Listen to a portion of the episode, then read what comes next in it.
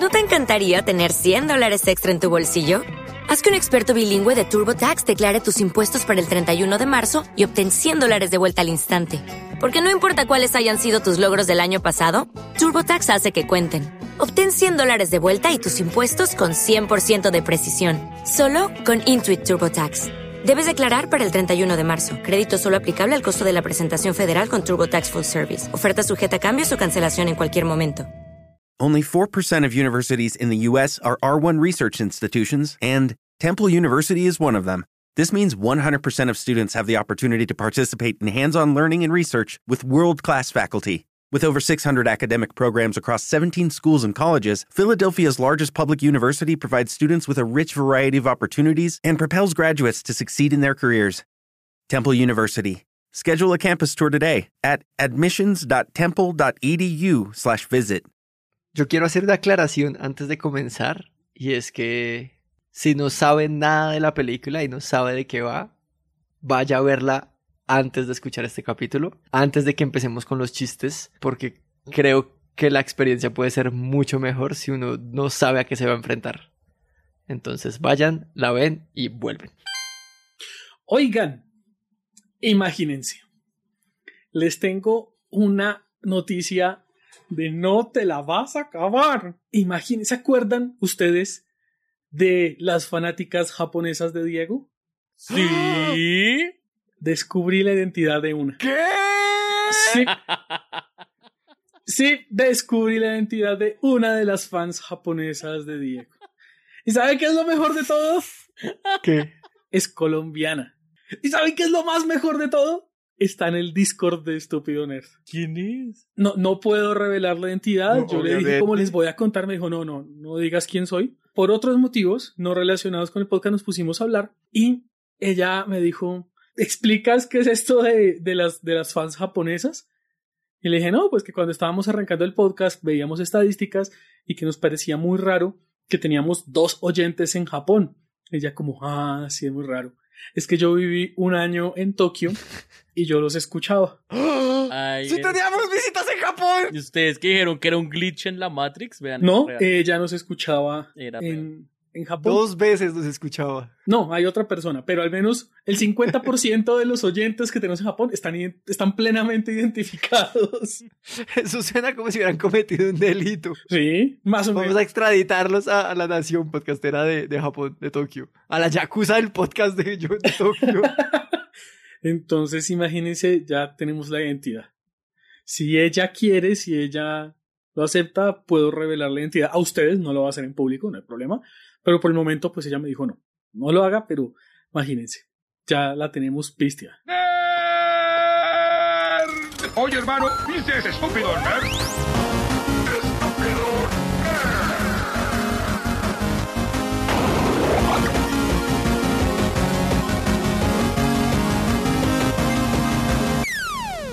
Hola y bienvenidos a Stúpido Nerd, un podcast sobre series, películas, videojuegos y otras cosas ñoñas. Hoy nos vestimos de gala para atender a los nominados a mejor película del año.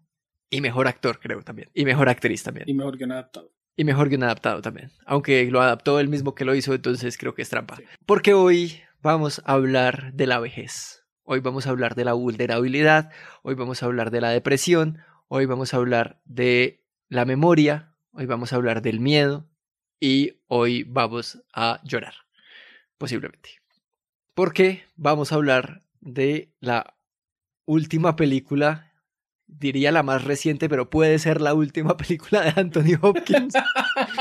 Cada película nueva que hace es, es una apuesta. Sí, sí, sí. O sea, no puede decir. "Eh, Y el eh". papel, y el papel que hace ahí, uno no dice como, uy, oiga, pero qué bien se le ve a ese joven. No. Sí, ¿Cómo se esforzó? ¿Cómo estudió? No, le salió tan natural. Oscar a mejor maquillaje, pues, el señor. Vamos a hablar de la última película de Anthony Hopkins, de la que puede ser la última. El padre. The Father. Vader. ¿No se dice así en alemán? The Father. Dad, I'd like you to meet Laura. How do you do, sir? I say you're gorgeous. Thank you. I must say he's charming. Yeah, not always. Laura has come round to help you. I don't need her or anyone else. I can manage very well on my own. Y como siempre, estamos con Diego. ¿Qué más, Diego? Ah, eh, bien. y bien. con Boris. ¿Usted quién es? Soy yo. Que viene a buscar. ¿A ti? Y no me sé más. ya es tarde. Fue porque no encuentra, es porque no encuentra el reloj. Así debe ser. Ah, ok. Diego y Boris son arroba alefrito y arroba ceforero o en Twitter. Yo soy arroba juandapo. Y recuerden que Estúpido Nerd tiene las redes sociales. Recuerden. Recuerden que tiene las redes sociales que pueden encontrar en nuestra página web estupidonerd.com slash contacto. Que tenemos un Patreon. En patreon.com slash estupidonerd pueden recordarnos cómo es que se vive. Pueden apoyarnos, no solo escuchándonos, y con su apoyo podemos pagarnos un eh, hogar para nerds, que ya venimos soñando desde capítulos atrás. sí. Dicho todo esto, ¿cuál es la ficha técnica de esta película, Don Boris? Lo primero que tengo que aclarar es que me llevé una muy molesta sorpresa al comenzar a ver la película que se llama The Father y descubrir que no es un documental sobre Héctor The Father. Y fue, fue ofensivo, fue muy triste. Pero bueno, una vez. Y el puntaje de una vez, dos por eso. Dos por eso, muy poco reggaetón. En un momento pensé, Anthony Hopkins haciendo de reggaetón puertorriqueño, eh, es viable, me lo creo. Parce, yo vería. Olivia Colman como Tito, fuck, dámelo. Tiene el rango. Tiene, el rango, para hacerlo. Es una actriz ¿Te muy acuerdas el, el papel que ella hace en Hot Fuzz? De la policía pervertida. Man, Y es la eso reina es tener rango, weón. Eso es tener rango. Pero bueno, esta es una película que es escrita y dirigida por Florian Seller, un francés que fue el que hizo la obra de teatro oficial que se llama Le Père. Y rompí mi promesa de no hablar en francés en este podcast, pero suerte. No lo hizo, pero No lo hice. Sí, nunca lo he hecho. Pero bueno, entonces esto fue una obra de teatro que le fue muy, muy, muy bien en los circuitos extra Broadway y fue por eso que se adaptó para cine. El tipo pensó en el personaje principal, lo bautizó Anthony porque en su mente solo tenía Anthony Hopkins como opción, no había ninguna otra posibilidad. Le mandó el guion como en el 2017, esperando a ver qué decía Sir Anthony Hopkins, como que se le olvidó responder, pero cuando por fin respondió dijo qué dicha y ahí comenzó a hacer la búsqueda del resto de casting. El mismo tipo dijo que si Hopkins no hubiera aceptado, hubiera hecho la película en francés con actores locales. Y hoy vamos a aprender un concepto muy bello que son los Oscar bait. Son las películas que se hacen única y exclusivamente para ganar premios Oscar. Y esta película cae facilito, facilito, facilito en esta categoría. Fue lanzada apenas a final de año pasado, como el tiempo límite para que la película clasificara los premios. Y pues tiene un elenco ni el hijo de puerca. Pues conseguirse Anthony Hopkins, a Olivia Colman es, es bastante nivel. Nada, de las, de las ocho nominadas este año al Oscar, cinco son Oscar bait. Hay solo como tres que tal vez caen en otras categorías. Minari, eh, Promising Young Woman y Sound of Metal, que pues fueron lanzadas en otro momento y tienen como otro objetivo cultural, mientras que las otras cinco sí están hechas para ganar premios y punto. y detrás de la leyenda no, no estuvo nominada. No, no. Detrás de Ni la siquiera- Spooner. Ni siquiera para un Razzie nos nominaron, qué cosa tan triste. Entonces, esa es como la primera categoría. Y la segunda categoría en la que cabe esta película es películas que hacen llorar desconsoladamente a Boris. Qué gororrea, porque además de ser un Oscar bait, es un tearjerker. Es una película diseñada para hacer llorar a la gente.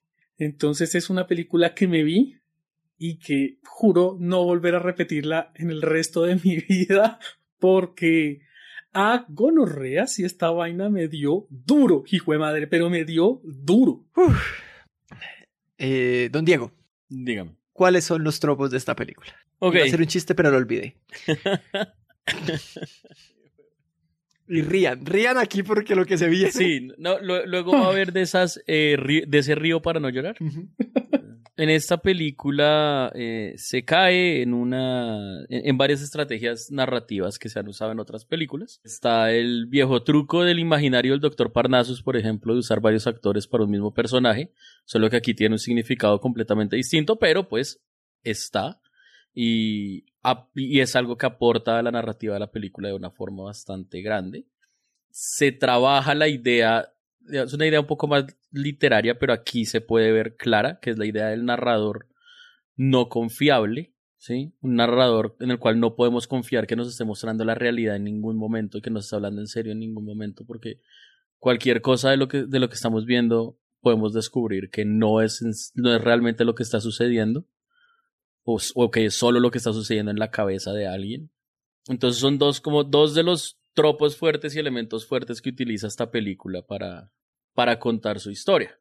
¿Y cuál es esa historia?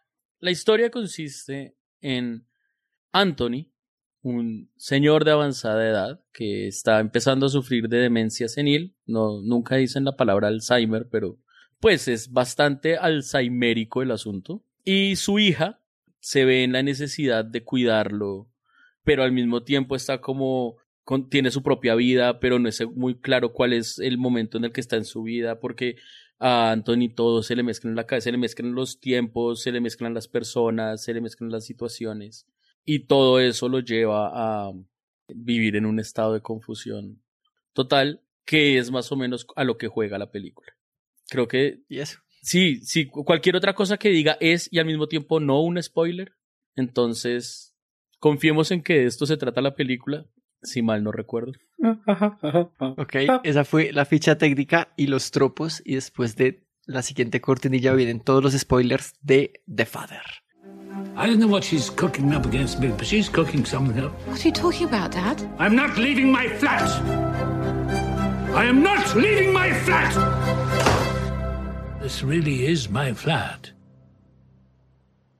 Isn't it? El padre es la historia de un señor con Alzheimer que no sabe lo que le pasa. Y lo que me parece increíble es que está contado desde el punto de vista de él. Entonces, como decía Diego, es el narrador poco confiable y uno al final queda igual de perdido y durante la película uno queda igual de perdido y sabe muchas cosas que pasaron pero no sabe qué pasó y qué no, no sabe en qué orden, no sabe nada, uno está en el mismo viaje de la memoria que Anthony y es devastador, o sea, no hay más resumen, es todo eso es una película, es una película corta, dura hora y media. Mm. Y menos Ocurre mal. en una locación. Menos mal dura solo hora y media. Por, por, un lado porque no se necesitaba más, pero por otro lado porque es, es, es dura desde el principio. Quiero el Snyder Cut de esta película. es la película pero en cámara lenta y en blanco y negro, con, con, con filtro de Instagram. y cuando el man pierde dos, 12 horas ahí mirando la nada. Son en tiempo ahí, real. son en, En tiempo tiempo real. real, sí. En tiempo real. Habla de la vejez y de los problemas de sentir y de negarse a sentir que uno está envejeciendo y luego la depresión por darse cuenta que las cosas no están yendo de la forma que uno pensaría. Y también del otro lado habla de el amor y al mismo tiempo la dificultad de tratar con un anciano y con una persona que está perdiendo la memoria. ¿Mm? Y es una exploración muy triste y muy humana y muy desgarradora porque no es la médica contándonos, no es la hija contándonos, es él intentando contarnos algo de su vida, porque ni siquiera nos está hablando de la enfermedad la película, la película no trata, o sea, sí trata la enfermedad, pero trata más de cómo él quiere seguir viviendo su vida y sentirse útil. Y eso fue de las cosas más desgarradoras para mí. No era como, ay, vean, vamos a ver cómo este viejito va a tal. Es como, no, el viejito intentando todo el tiempo seguir el ritmo y cómo la película empieza con un Anthony Hopkins como que uno no cree que esté tan mal y cada vez todo se vuelve más raro hasta que llega un punto en el que casi que la película es una película de terror. Es que yo creo, Sí. y para mí, y con lo que quería empezar era esto, es la peor, es entre comillas peor, o sea, es la mejor y la que más miedo me ha dado película de terror en mucho tiempo, porque las películas de terror tratan de los monstruos, tratan de las criaturas del más allá, tratan de lo que sea, lo paranormal. Y esta criatura que lo afecta puede ser un puto monstruo de la vida real, y no lo sé, y, y da miedo, da mucho miedo llegar ahí. Sí, creo que alguna vez a mí Hank me explicaba cuál es la diferencia entre horror y terror. Que el horror sí es sobrenatural, es la parca va a venir, hay un bicho de mil patas que le va a sacar el cerebro, pero el terror, el terror es algo real, es algo que le hace, le puede hacer daño en la vida real y por eso terror y terrorismo vienen de esa misma vaina. El terrorismo le puede afectar, lo puede matar. Entonces el terror es una historia de Hey guys, it is Ryan. I'm not sure if you know this about me, but I'm a bit of a fun fanatic when I can. I like to work, but I like fun too. It's a thing. And now the truth is out there. I can tell you about my favorite place to have fun. Chumba Casino. They have hundreds of social casino style games to choose from with new games released each week. You can play for free anytime, anywhere. And each day brings a new chance to collect daily bonuses. So join me in the fun. Sign up now at chumbacasino.com. No purchase necessary. BGW. Void were prohibited by law. See terms and conditions. 18 plus. With the Lucky Land slots, you can get lucky just about anywhere. This is your captain speaking. Uh, we've got clear runway and the weather's fine, but we're just going to circle up here a while and uh, get lucky. No, no, nothing like that. It's just these cash prizes add up quick. So I suggest you sit back, keep your tray table upright, and start getting lucky. Play for free at LuckyLandSlots.com. Are you feeling lucky? No purchase necessary. Void where prohibited by law. 18 plus terms and conditions apply. See website for details. Algo que sí le puede hacer daño a uno y pues sin duda alguna sentirse en este punto de no sé, tantas cosas por decir de este tema fuera de la película, que, que sí es apabullante, pero sí, sin duda, coincido que eso es una película de terror muy jodida, muy fuerte. Yo creo que no hay. es horrible. Es horrible y es hermoso lo que me pasó con esta película. Creo que no hay momento de esta película y no hay pensamiento que me haya causado esta película que yo no pueda asociar a algo que yo haya vivido o que haya hecho en algún momento de mi vida. Y voy a empezar con una relación más extraña. Y es que hace unos años, cuando trabajaba con un grupo de niñas de primero, estábamos leyendo un libro acerca de un chino que se enfrenta a monstruos imaginarios y cosas así. Y una de las actividades que yo les ponía a hacer em, era que cada una se imaginara un monstruo y lo dibujara. Y luego dijera lo que sentía cuando veía ese monstruo. Había unas que simplemente obviamente hacían el...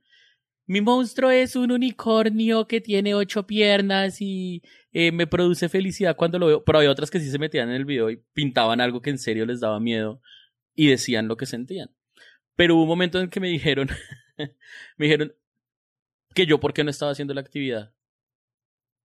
Y esas chinas maricas de siete años me pusieron a sentarme a dibujar algo que representara algo a lo que yo le temo, que yo no sé qué. Y fue una experiencia muy hijo de puta. Porque claro, yo pongo a las niñas a hacer eso, pero no me imaginé lo que era para mí sentarme a dibujar un monstruo y lo que representa para mí y lo que... Y en ese momento me di cuenta que el significado de monstruo que uno tiene, en el momento en el que uno lo saca desde sus demonios internos, es muy distinto a lo que se ve en las películas de terror. Y es exactamente a lo que se refería Juan Dapo. Es ese monstruo que representa nuestros miedos reales. Es ese monstruo que representa esto que tememos perder. Y sí, esta es una película, esta es una película de terror completa, completa. Es que tiene como ese violino, no sé qué instrumento sea, que también sale en otras películas de terror. Mm. Como que es súper incómodo en muchos momentos y aquí, aquí tiene como otro sentido, pero y las da la misma tomas, sensación. estas tomas en las que Anthony Hopkins está caminando hacia la cámara un poco y él, nos, él, tiene miedo de lo que se pueda encontrar porque no está recordando lo que está sucediendo. Entonces nosotros no sabemos lo que nos vamos a encontrar porque a cada rato nos cambian lo que él se encuentra. Y eso es una gonorrea, eso es terror. Entonces dividamos esto en dos momentos que creemos que son importantes. Es la película como la película y la película como lo que transmite. Creo que es una diferencia muy clara. Vamos a hablar primero, no hacer un resumen, pero sí hablar de las formas que tiene y como empecé diciendo, esto es una puta película de terror. Es una película de terror donde el miedo se va construyendo de forma pausada pero constante y exponencial. O sea, cada vez la, eh, el daño que tendrá Anthony en su cabeza se va viendo más y más y más y más difícil. Y la primera, la primera vez como que, que uno se da cuenta es cuando él no reconoce, o sea, cuando le cambian a uno a la, a la actriz que hace de la hija. Sí. Porque él dice como hay un señor en mi casa y no puede pensar, ah, no sé, es un señor loco, lo van a robar, va a pasar algo. Sí. Y o tal, no importa, o sea, como qué pasa con este señor, está raro, puede ser un amigo de las de la hija, o sea, puede ser alguien raro. Y entra una persona que uno no ha visto, y le dice, "Papá, soy yo" y el man hace cara de ¿quién putas es usted? Y luego uno ve en la actuación de Anthony Hopkins como dice, "Ah, no, no, sí, ten, sé que es mi hija, pero no la reconozco, pero creo que por contexto uh -huh tengo que asumirlo. Pero a nosotros nos habían mostrado a la otra actriz, a Coleman, siendo la hija y hablando con él de irse a París. Sí. Entonces, ese primer cambio es como, what the fuck, ¿qué estoy viendo? ¿Quién era la otra persona? ¿Son dos hijas? No parecía. y ¡ah! Eh, la, la primera impresión que me llevé cuando aparece este man, Mark Gatis, el calvo, es como lo va a robar, lo va a robar. El tipo aparentemente tiene plata, se aprovechó y comencé a pensar en, en me importa re resto. De, me reimporta. Me reimporta, le va a hacer algo, le va a hacer algo, se va a aprovechar del anciano. Y la misma sensación que me dio con, con esa otra película es como fue puta con los ancianos, no se metan mal paridos. Dije, le va a hacer algo, le va a hacer algo, lo va a matar, lo va a robar, y alguna mierda. Y que luego llegue la otra, la otra actriz y es como yo soy su hija, como no, sí, ya, lo van a robar. Es un hecho. Estos dos se aprovecharon del pobre anciano y lo, le van a hacer algo. Y, y no, no, no sabía que esto era un viaje hacia la demencia y no hacia la maldad. Y, y que, puta, y luego se torna demasiado raro. Y algo muy, muy, muy, muy interesante de la narración y es cómo manejan los silencios y el vacío. Porque mm, es cierto que a veces hay música muy, muy tensionante, sí, estridente, pero a veces hay silencio y es que creo, yo, yo siempre me he imaginado que la demencia o que los problemas mentales son eso, son silencio, no son ruido, son silencio. Y el silencio es incomodísimo, el silencio es muy denso, es muy pesado, por, y más cuando uno tiene muchas dudas, cuando uno tiene muchas preguntas, el silencio es falta de respuestas. Para decir algo ridículo, es ensordecedor. Sí, un, un, un sinsabor agridulce. Entonces, claro, amargo. Cuando, cuando Hopkins ve por primera vez a, a la otra hija, a The Woman, como salen los créditos. Que me pareció genial. Me encanta así, The Man y The, The Woman. Woman y The Man, fue puta. Mierda, ¿qué, qué, qué, ¿qué puedo hacer acá? Porque no puedo mostrar debilidad. Soy una persona cuerda, soy una persona lógica, que hace poco tuvo una discusión con la hija porque supuestamente eh, me habían robado el reloj. No puedo quedar como un hipócrita o como un, como un bobo o como un loco, ok, acepto que esta es la realidad y en fracción de un segundo tengo que, que formatear mi cerebro y tengo que volver a aceptar que esta es la realidad. Como que gonorrea, que gonorrea esa vaina. Y claro, y fue puta, es que no encontraron un mejor, un mejor actor, Hopkins, puto genio, y el man la cara de verdad de, ok, me frustré, voy a aceptar que esto es así por default. Y, y, y, no, y no puedo tener una validación porque no puedo pedir ayuda, porque no hay nadie que, que me diga si esto está bien o está mal. Es como, ok, así es. Bueno. Y porque se le nota, se le nota en, la, en, en la cara todo el cambio de estoy muy confundido a me toca aceptar esto, a bueno, ya fue lo que me. Así, en dos segundos. en dos segundos. Muy teso. Y además también le mete la, la, la, encima la capa de orgullo de igual no puedo mostrar debilidad. Uh -huh porque todo el tiempo me están, me, me están tratando de quitar mi, mi, individualidad y mi potestad sobre mí mismo. Todo el tiempo están tratando de decir, yo no me acuerdo, yo no puedo, yo no. Y tengo que demostrarles que sí. Entonces, cada vez que se enfrenta a una situación de esas, no solo no puede pedir ayuda porque no tiene como si nomás no puede pedir ayuda porque en el momento que lo haga, está validando todo lo que se supone que no quiere estar validando. Entonces, además de todas estas capas de actuación que está metiendo, le mete la personalidad del mancito como tal, que es esta cuestión de orgullo, que hace que el final sea tan hijueputa. Y que yo siento que cierra, volviendo a la analogía de la película de terror, es una de esas películas de terror que tienen el peor final posible. Es horrible. Es, es devastador ver al man al final. A lo que se reduce. El final, pero también es como el final obvio. Como que llega un punto de la película en el que uno sabe que todo va a ir para allá de alguna forma. Más que obvio, yo porque diría igual, inevitable. Creo que depende del nivel. Igual no es porque uno diga qué genio es uno, sino porque hay conversaciones sobre eso. Pero yo creo que también, ¿Sí? mire que, que juegan muy bien con eso, porque aquí dejan como en entrevista, en entredicho, cuál puede ser la solución. Porque yo creo que habría tres caminos y depende de, no sé, me, me, atrevo a decir esto y es como, según su nivel de ser humano, usted cómo lo va a ver. Porque opción uno, él termina en un asilo. Opción dos, la hija se queda con él y renuncia a su viaje a París y se queda viviendo con el papá. Opción tres, se queda con la enfermera y la acepta y, ni modo. Opción cuatro, muere. Y de hecho, lo, lo mata la hija. Entonces, el final no es obvio, el final no es evidente. Y siento yo que si uno viendo la película llega a alguna conclusión es porque muy posiblemente usted llegaría a esa conclusión en la vida real. Y eso lo vuelve mucho más perro, lo vuelve muchísimo más perro porque es que aquí el final no es obvio. No es obvio. Yo no vi que era final el asilo. Bueno, estaba dentro de las posibilidades, pero también vi que una posibilidad era la hija va a renunciar a sus sueños, va a renunciar a París, va a renunciar a su nuevo novio y se va a quedar con el papá. Y es una opción viable, es perfectamente viable. Y es triste, porque aquí afectaría a otras personas, o no, no sé, hay demasiadas circunstancias alrededor. Y me encanta que jueguen con eso. Es como, si usted llegó a pensar eso en la película, usted puede llegar a pensar eso en la vida real. Yo pienso eso en la vida real. Sí. Y es una gonorrea. Pues lo pienso para mí mismo. Eso es lo peor. que hablaremos de eso. Sí. Hablar, ya hablaremos. hablaremos de eso. Hablaremos, sí, sí. hablaremos de, de lo personal. Pero sí, o sea, toda la película está tan bien construida que Boris tiene razón. Quizás yo me apresuré a decir que era el final obvio, pero uno está igual de perdido que Anthony Hopkins. Y eso es lo que mm, quiero otra vez resaltar me parece muy teso. Hay momentos en los que uno cree que la, discusión ya, ya ocurrió y luego vuelve a ocurrir y uno no sabe en qué momento realmente ocurrió. O sea, uno no sabe si fue antes o después, si fue en la mañana o en la noche, porque las escenas todo el tiempo la película se está repitiendo a sí misma con ligeros cambios y cada vez más y cada vez más y cada vez más y cada vez le dicen al man una cosa distinta que llega un punto en el que uno puede, en el que uno dice, toda la película es una mentira, toda. Y luego hacia el final está todo este, este recurso cuando empiezan a hablar de la, de la hija, que uno sí ve que es, tuvo un accidente. Ese sí. Sí, sí, ese sí. Sí, no, eh, no está por alguna eh, razón. Sí, la historia de Laura. ¿Laura es que se llamaba la hija? De Laura. Lucy. Laura.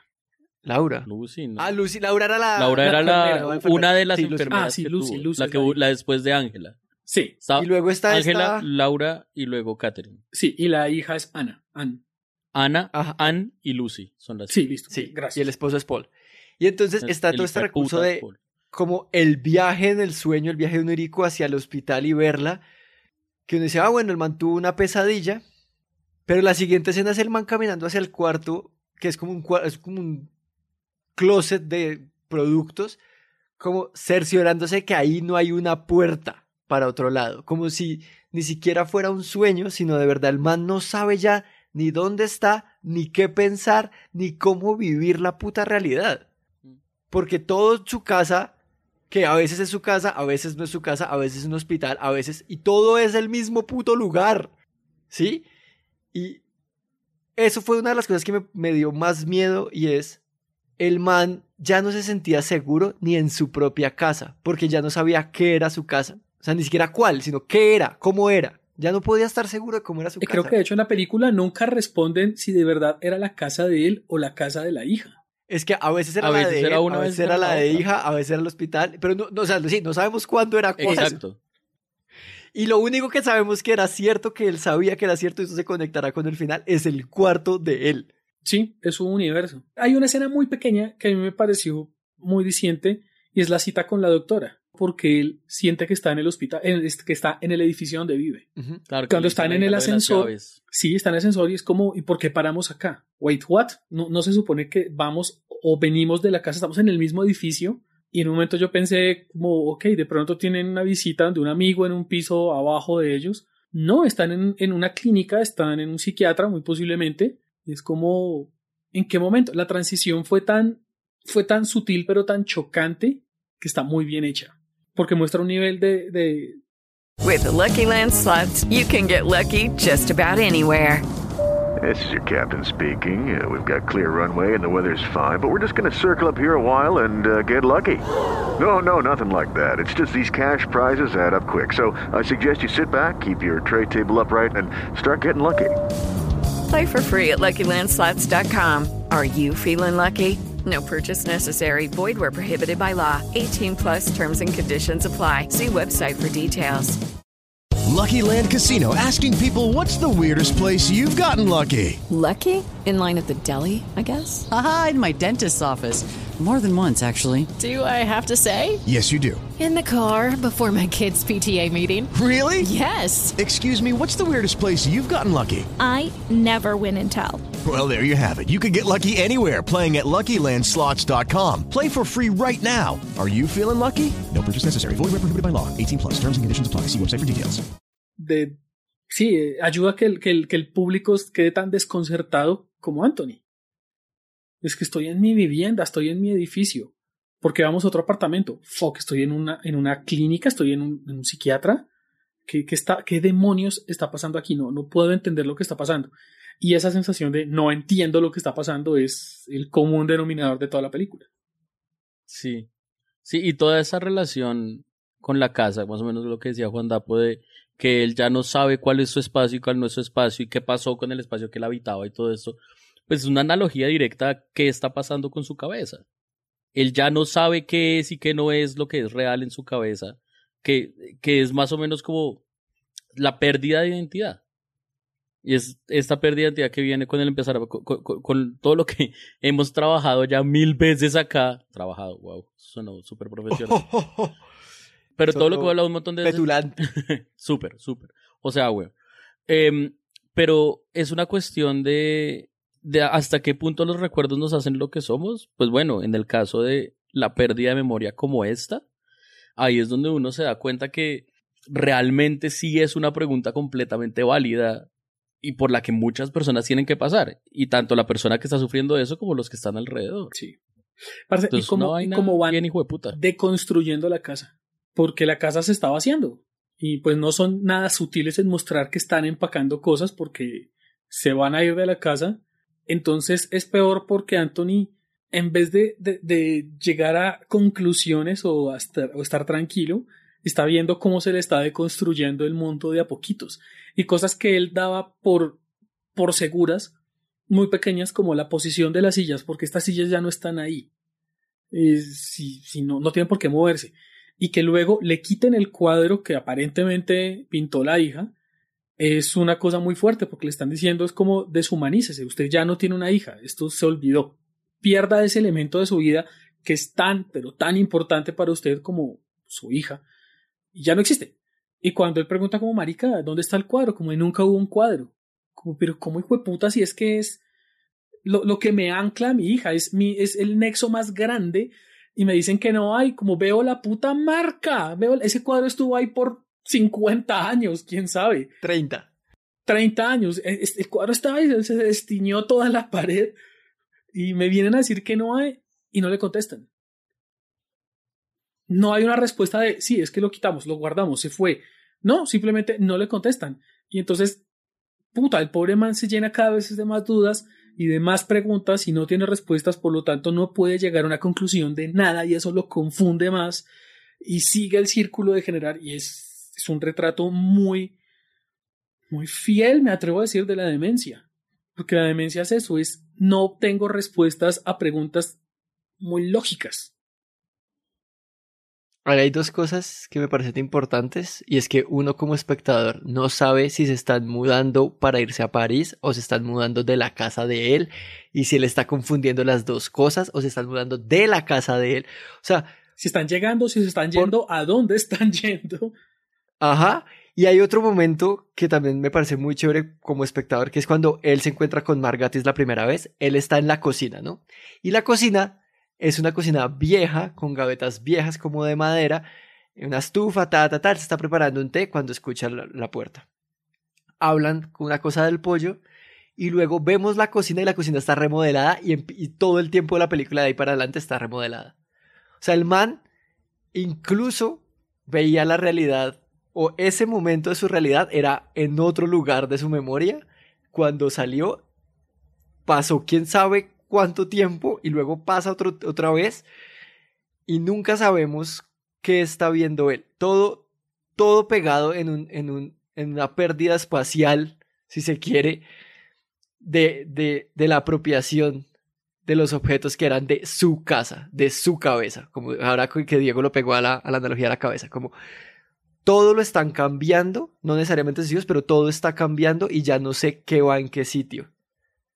Y lo, y lo otro que me parecía importante para conectar era el tema del puto reloj. A él siempre se le perdía el reloj y siempre estaba buscando el reloj como el ancla para saber qué putas, qué hora es, en qué hora estoy, en qué momento del día estoy y siempre estar checándolo y al principio le daba como una sensación de estabilidad del reloj, como, ah, ya sé qué hora es, es hora de tal, es hora de tomarse un whisky en la mañana, es hora de tal cosa, es hora de desayunar Y luego el reloj, incluso, que era lo que más lo, lo, lo, lo atraía a saber, al menos en su rutina diaria que tenía que hacer, no puede confiar en él, porque las 8 de la mañana se lo vuelven las 8 de la noche y las 8 de la noche se lo vuelven las 8 de la mañana.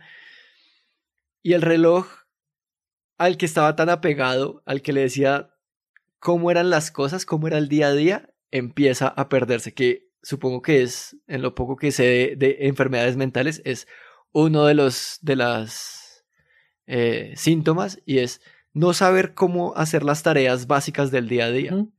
Pues eh, yo me atrevo a decir que sé un poco más de estas cosas porque he estado mucho más en contacto, pero y una de las muchas cosas que nos decía alguna vez una, una psicóloga clínica es que las personas que sufren de demencia o de, o de Alzheimer es que ellos se quedan en un espacio y en un lugar y repiten ese momento en sus cabezas como si fuera el presente.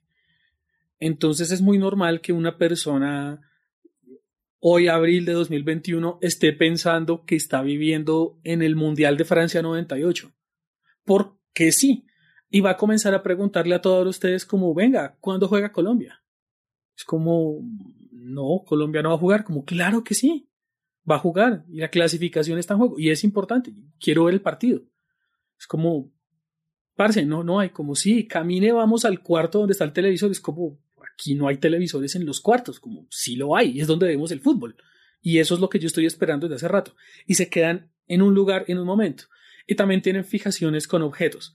Aquí en la película hacen muy bien esto con el tanto como símbolo como retrato de que el tipo puede desarrollar una obsesión con el reloj porque sí está perdiendo la noción de tiempo y de control del tiempo porque él era como muy estricto en esas cosas.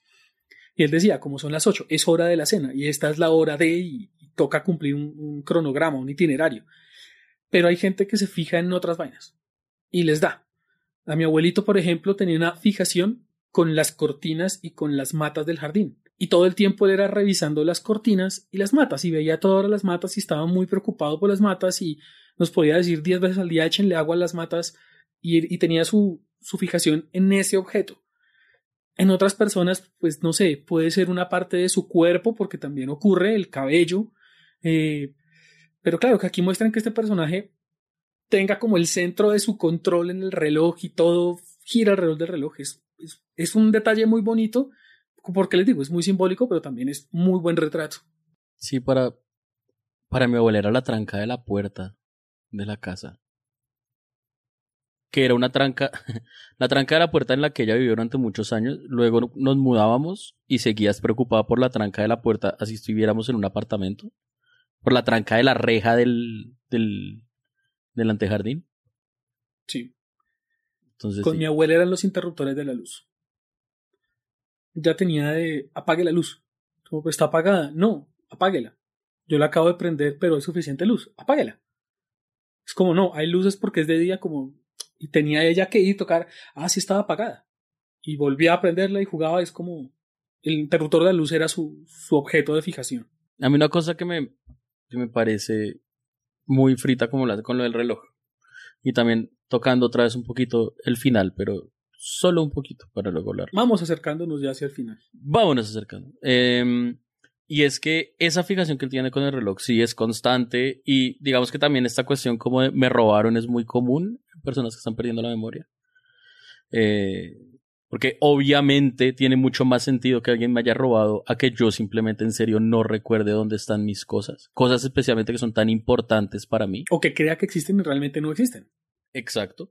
Eh, pero a él la imagen del reloj al final, digamos que es como uno de sus puntos fijos, se le desdibuja tanto, cuando se desdibuja completamente, que él al final incluso hace un comentario acerca de, pues igual yo por eso aquí tengo mi reloj y él no tiene el reloj.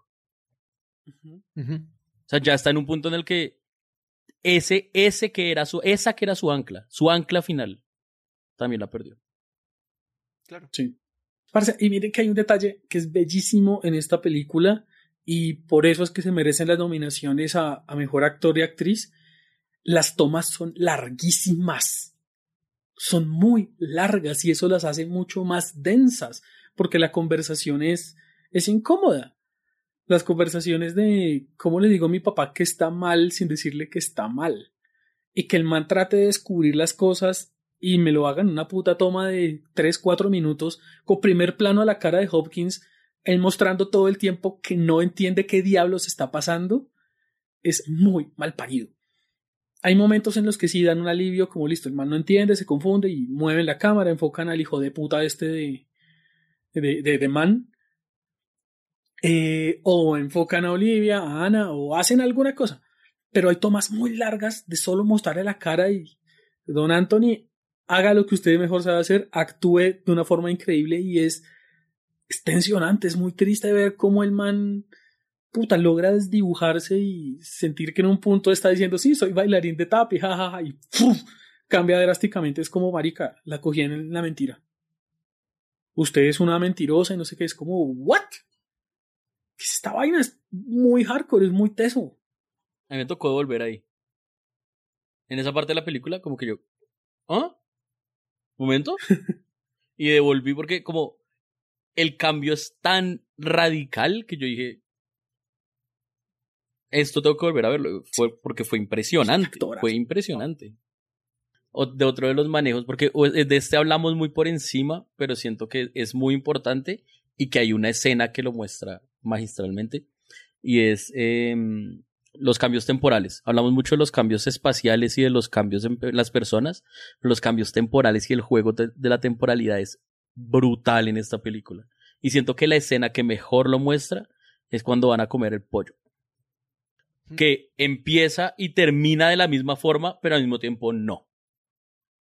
Empieza con él llegando a escuchar la charla sobre los hogares de ancianos, se sienta a comer, hay la discusión, él se va por pollo y cuando vuelve llega a oír la charla sobre los hogares, pero esta vez se va. Actúa de la misma forma, en la misma posición. Actúa exactamente de la misma forma, pero mostrado, pero la cámara desde otro lugar porque la cámara esta vez se quedó en la conversación de ellos en vez de ser el, el que llega. Y eso, eso terminó para mí como de volarme la cabeza en la forma como está narrada esta película. Como que ya venía así como, no, esto que hacen es increíble, esto que hacen es increíble. En el momento que hicieron eso, ya mi cabeza estalló. El trabajo de edición de la película es monstruoso, pero monstruoso. Todo el centro de la película, todo lo también, o sea, no todo, pero gran parte del poder de la película es que está muy bien editada. Es cierto, y está nominada, Ah, nominada a mejor edición. Es que tiene que ser. Sí, si no posible gana, que no. que robo tan puta. Aunque no me he Sí. visto ninguna otra, pero si no gana, que robo. Sí, claro. me vi, me vi Sound of Metal y es buena por la edición. Yo vi Eh. los siete, el, el juicio de los siete de Chicago. Es Y chévere. yo vi Promising Young Woman, que es también bastante buena, pero en edición no. No, no. ¿Quién le gana? ¿Quién gana? ¿Quién gana? O sea, de las que vienen. De, la que, Yo de, las que que, esta. de, la que, de las que yo vi, esta gana en edición. Ya, vea, ya tiene dos votos. Ya podemos juzgar. sí, no. No, esa. Es que en serio no me he visto ninguna otra. Entonces, ah, esta. Punto. Y antes de hablar del final, entonces Atika Boris dijo que el hijo de puta de The Man, ahí hay dos cosas, como esta cosa del síndrome del cuidador, que es como esta gente que está cuidando a estos pacientes que son tan difíciles de tratar porque es gente que ya no atiende la lógica y es triste y duro y frustra, creo. Sí. Y, y estas personas que no son sus familiares, incluso pasa con los familiares, pero no son sus familiares, empiezan a crear una aversión hacia ellos y los pueden golpear, los pueden maltratar, pueden abusar de ellos de distintas formas. Y lo que me parece chévere es que no me queda claro si lo que pasó pasó así, porque el man en un momento le pega cachetadas a Anthony Hopkins, en un momento le pregunta que po- por qué no se que, que cuándo va a descansar de joderle la vida a los demás. Y como todo parece ser como el cerebro intentando armar una historia por el final, no sé si es el es un recuerdo falso de la cabeza que tuvo que ver con una conversación que pasó de verdad, igual con el golpe, o si sí pasó, no sé. Y creo que no me importa. Creo que la gracia de esa escena en la que lo golpea, en la que le dice que es una carga para la familia, no, no- eh, coge más sentido si no sabemos de dónde vino. O pues para mí coge más sentido, más poder si no sabemos de dónde vino. Porque es como este pensamiento recurrente que cada uno de nosotros tenemos sobre alguna cosa. Y yo siento que es la, la forma en la que la película nos dice, esta persona está muy preocupada por no ser una carga, por ser suficiente él solo, por no sentir que los demás lo están viendo. Y ese momento es cuando siente que los demás lo están viendo como una carga, como alguien menos, como alguien a golpear, como alguien Entonces, por eso no sé si el man es un hijo de puta porque al final era un médico, porque, o sea, no, no entiendo. Y me encanta no entender. Sí, es un, es, e- e- ese manejo ahí eh, de esa escena es es una gonorrea. A, a mí, a mí no me importa si es verdad o no, ese man es un hijo de puta y ya. Sí. O sea, punto. El man es un hijo de puta. Porque no Em, solo fue así con, con Anthony, sino también con, con Anne. También era como Sí, no, el man, el man. al paridísimo. Ok, es como, es una situación súper difícil, obviamente, que gonorrea, pero en el momento en el que usted ya sienta que no puede estar ahí, vaya si no la maltrate, güey. Y mucho menos al cucho. Pero más allá de eso, eh, a mí lo que me gusta mucho de, de- esa escena, que es lo mismo que me duele mucho de esa escena, es que es la primera vez que se ve que se rompe el orgullo del personaje. Es como una premonición a lo que va a venir. La primera vez que, que, que, que Anthony realmente muestra, muestra una debilidad no causada por su, por, por- su enfermedad, sino una debilidad mucho más personal. Cuando pasa la segunda vez. Sí, cuando, con el golpe. Cuando tiene la conversación la segunda vez. Claro, porque la primera vez apenas el man hace esa pregunta tan hijo de puta, que además la primera vez la hace no Mark Gatiss, sino el otro. Sí, con, le hace con una copa de vino. Con vino. Exacto. Sí, apenas hace esa pregunta, ¡pum! Ahí se corta esa escena. Y están ellos en el ascensor, que ahí es cuando van donde la doctora. La segunda vez que la muestran que es con Mark Gatiss, Mark Gatiss le casca. Que qué gonorrea cuando llega la, la hija y el man no es capaz de decir lo que sucede. No es capaz de decir nada, simplemente llora. Es muy hijo de puta, es muy hijo de puta porque digamos que ya habíamos visto la vulnerabilidad que le causa la enfermedad, pero aquí además estamos viendo la, una vulnerabilidad distinta. Y es la infantilización de él Exacto, por primera vez. que es en donde él termina, que es más o menos al final que yo me refiero cuando hablo de el final yo tan hijo de puta, que es esa parte, no tanto está o no en, en, en el, en el hogar, quién sabe, güey. Pero ese momento en el que él se quiebra al final, cuando empieza a llamar a su mamá, cuando empieza a decir que por favor digan a mi mamá que venga y me recoja. Pero espere, antes, antes de ir a eso, antes de cerrar ahí, hablemos, hablemos un poquito de, de la hija. Mm. Porque la hija es un personaje que, puta, ¿cómo la vemos sufrir y sufrir? Y cómo no sentir empatía por esta persona que quiere hacer su vida, pero no quiere dejar a su padre, pero no puede cuidarlo sola porque tiene que trabajar, pero no puede dejarlo con una enfermera porque el man se comporta terriblemente mal por su enfermedad, que intenta entenderlo, pero que ya debe llevar aquí años en esto. Y esa, eso pesa, eso le pesa a ella, eso empieza a cansarla. Por eso no le responde. Por eso cuando él intenta preguntar cosas no le dice nada porque ¿para qué?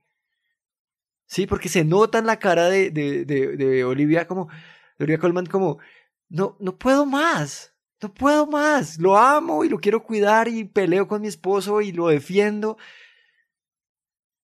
pero estoy cansada, profundamente cansada. Y es duro, es difícil porque es ver el otro lado de la enfermedad, es el ver, que es lo que dije como, es lo que haría yo porque es ver que esta enfermedad es de esas gonorreas que es como, no solo afecta al enfermo, es una enfermedad que afecta a los que viven y lo quieren y la familia y todo, y puede empezar a generar estos conflictos familiares, estas peleas de qué vamos a hacer con esta persona, sin que esta persona pueda decidir sobre su vida. Entonces todo es ese momento de la pelea de ellos, sobre todo en la discusión con él, con ella. No sabemos tampoco el man qué tanto ha tenido que cargar, porque solo vemos lo que puede contar Anthony. No sabemos cómo llegaron allá, solo sabemos que es una cosa de cansancio, profundo amor, pero fatiga y dolor. Y, yo le sumaría otro elemento porque es que Anne soy yo. No, no solo sentí empatía por ella, sino que me vi retratado de una forma frontal y directa en ese personaje porque yo ya pasé por dos veces esta mierda con mi abuelo y ahora con mi mamá. Y además de esa sensación de cansancio, de procuro su bienestar, también necesito mi bienestar. Y ahí viene una palabra que, que a mí me pesa mucho y es literal y simbólicamente. Es un ancla. estas personas se vuelven un obstáculo, se vuelven un ancla en la vida de uno. Mi abuelo fue un ancla muy hijo de puta para mí. Yo era una persona joven, 20 años, estaba apenas estrenando la cédula y no podía vivir una vida ni de adolescente ni de adulto porque tenía que cuidar a mi abuelo. Entonces se convirtió en un ancla. No podía hacer nada porque tenía que estar ahí. Se convirtió también en un ancla para mi hermano. Y fue una mierda. Y ahora se repite de nuevo con mi mamá y es como mierda, no, no más. Y, y entiendo esa sensación de cansancio, de agobio, de no sé qué hacer porque todas las soluciones son malas. Todas las soluciones tienen un lado negativo. Si me quedo con él, es como lo fraternalmente adecuado, lo familiarmente adecuado, porque pues es mi papá, me dio la vida, mi caso es mi mamá, me dio la vida, me crió, pues debería yo corresponderle a costo de sacrificar mi vida, sacrificar mi bienestar y mi futuro. Si la dejo en un hogar, como me tuvo que pasar a mí, está mal, porque abandoné a mi mamá. Pero no puedo quedarme toda la vida esperando a que ella fallezca y ahí comenzar a vivir.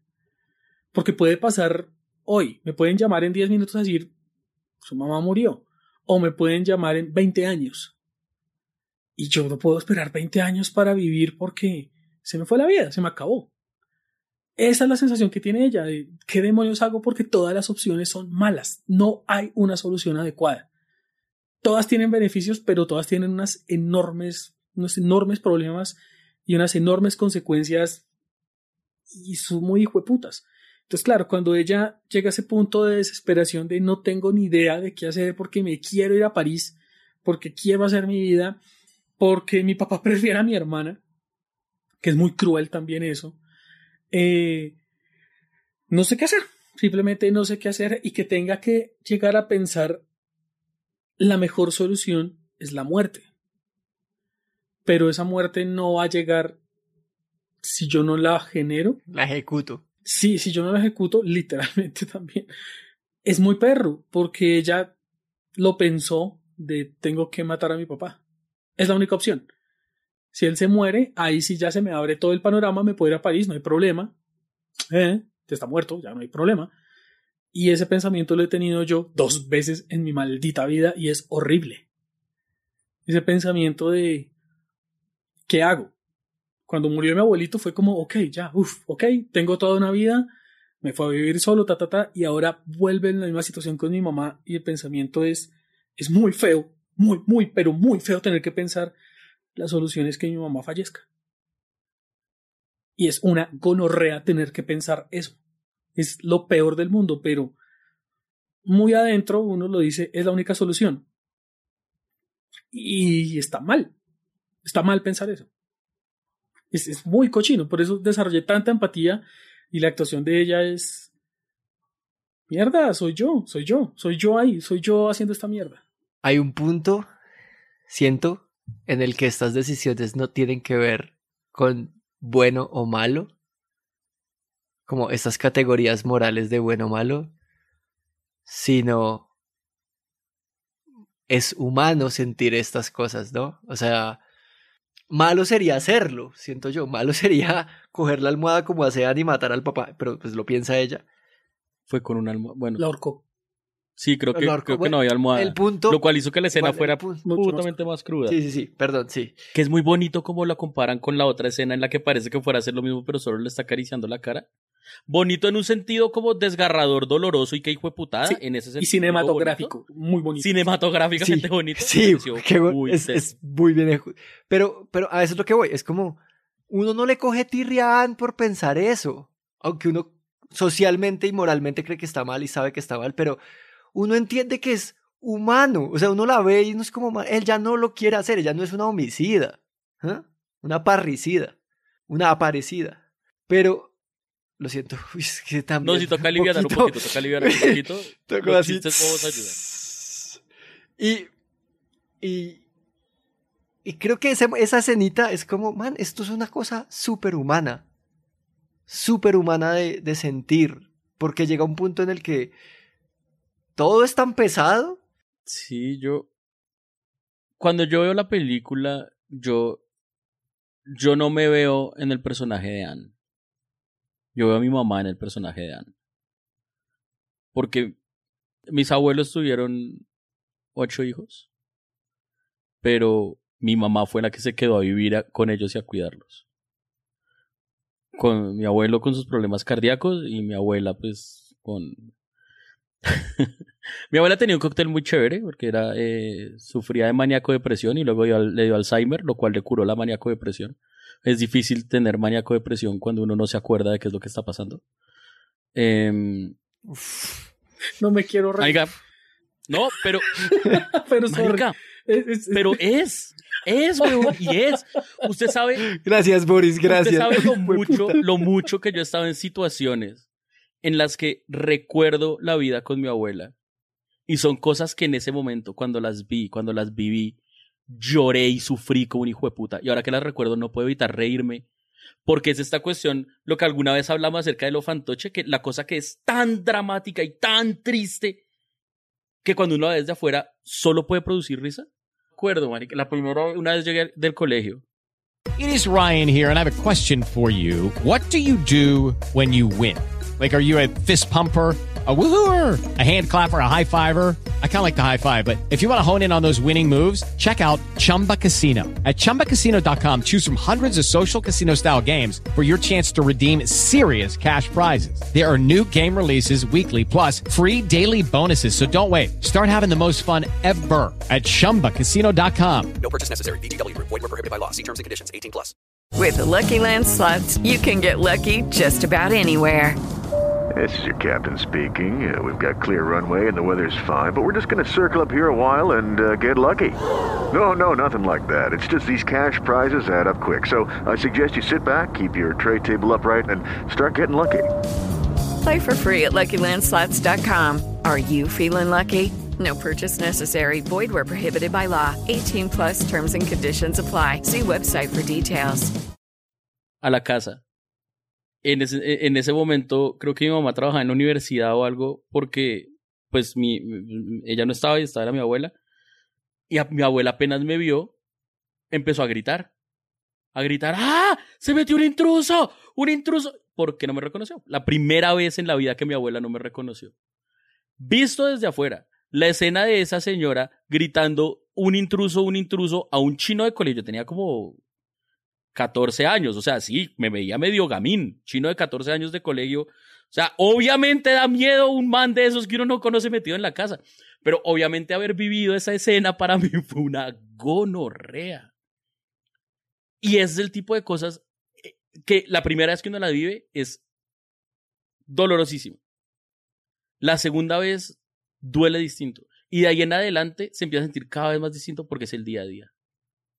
Es el día a día. Ya, por ejemplo, llegó un momento en que para mí era normal que mi abuela me preguntara ocho veces en una noche qué es lo que yo quería de comer, cuando yo ya sabía que mi abuela no era la que cocinaba porque ya no podía entrar a la cocina. Porque si entraba a la cocina se le olvidaba un fogón prendido alguna mierda. Pero todas las noches, de entre cinco y ocho veces, mi hijito, ¿qué quiere comer? Y, y eso se vuelve el día a día. Hasta que empieza a empeorar la situación, empieza a empeorar la situación. Y lo que dice Boris, llega un momento en el que es, eh, no podemos seguir dejando que esto dicte el 100% de nuestras vidas, pero también está la cuestión de, yo no estoy equipado para lidiar con esta mierda. Yo no soy un experto en medicina, yo no soy un experto en psicología, yo no sé lidiar con esto. Yo no sé si la forma como yo estoy lidiando esto le está haciendo más daño a ella o no. Yo no sé, no tengo ni idea. Y por más que me ponga a leer y por más que yo no soy un experto en esta mierda, yo no sé manejar esto. Y esa es la realidad. Punto. Entonces sí, llega un momento que se vuelve inevitable. Se vuelve inevitable el pensar en... ¿Qué pasaría si? ¿Qué pasaría si, o pues listo, una casa, no sé qué, y, y llega ese... Solo para decirlo de la forma como menos paila, pero al mismo tiempo muy paila de... Oiga, yo nunca le haría daño a ella, pero pues si amanece Sí, ese es el pensamiento. y no amanece, lo cual es horrible pensarlo, pero es una cuestión como de... ¿Cuál es la otra opción? ¿Cuál es la otra opción? Sí, hablemos del final para ya entrar, que ya estamos entrando como en la cosa personal. Estamos entrando. Y el final. Marica, estoy ahogando. ya, ya Diego entró, ya Diego se votó. Diego se votó a la cosa personal. Y Boris un poco también. Pero hablemos un poco del final, que es lo desgarrador de ver que el cuarto que él sentía como propio cambió. No, no la disposición de los muebles, pero sí los muebles. Y se volvieron un- unos muebles de hospital. Y la ventana por la que él veía era la ventana del hospital. Todo el tiempo, siento yo que la película dice, todo el tiempo era la cabeza de él intentando volver. Por eso las conversaciones no tenían sentido temporal. Por eso las conversaciones pasaban de cosas que le iban a decir en el futuro, en el pasado. Toda la película era una confusión de su cerebro. Y, y en los últimos momentos, este hombre que vimos al principio de la película, regio, inteligente, chistoso, a veces paila, a veces súper Muy grosero. muy pero Hannibal. un- muy Hannibal. muy Hannibal, muy Hannibal, un tipo muy culto que escuchaba música, leía, o sea, se notaba que el man tenía una buena formación y una buena eh, vida social y, y académica, se vuelve un niño. Y eso es putamente duro de ver. El man en un momentico está hablando de su hija, de cuándo va a volver su hija, y luego de que porque su mamá no viene cada 15 días, y ella, la, la enfermera lo corrige, y, la, actuación de manos, la actuación de él, no sabiendo qué hacer con su propio cuerpo, es desgarradora. Pero absolutamente triste de verlo a él pedir que, que, alguien, que alguien llame a su mamá o que alguien lo venga a recoger porque no quiere estar ahí, porque ya no sabe dónde está. Y la enfermera, obviamente, tratándolo como un niño y decirle, vamos a dar una vuelta. Y él ahí dice lo del reloj. Y, man, ya no es. Yo, yo, yo no puedo decir que esa actuación sea buena porque no la vi. Ya era en ese punto un mar de lágrimas, no tenía las gafas, ya, y me, me puse a pensarla y se me volvieron a aguar los ojos. Eh, fue Teniendo en cuenta parida. que no se la va a repetir, créanos, Boris, es una muy buena actuación. Sí, aparentemente Una lo muy es. buena. Porque empezó muy bien, o sea, la, la, no sé, cuando él comienza a preocuparse, como que se va hacia la puerta y dice, sí, y mi hija, ¿y por qué no viene? Y que comienza a, a tratar de formar un argumento de pedazos de argumentos sueltos. Ahí fue cuando vi retratado a mi abuelo y a mi mamá. Fue en ese punto cuando dije como ellos hacían exactamente lo mismo, de tener ideas sueltas de cosas y tratar de volverlas un argumento y por eso salían unas vainas muy locas. Entonces mi abuelito a toda, toda hora estaba confundido porque él no sabía dónde estaba. Él no estaba nunca en la casa. Entonces todo el tiempo decía, bueno, nos vamos. Y era como la frase que más repetía es, bueno, nos vamos. Toca decirle como, estás en la casa. Y él miraba a todo lado y decía como, ay, puta, sí, sí, sí es aquí, sí estoy en la casa. Y al rato, bueno, nos vamos. Y siempre era como, me tengo que ir, tengo que ir a mi casa.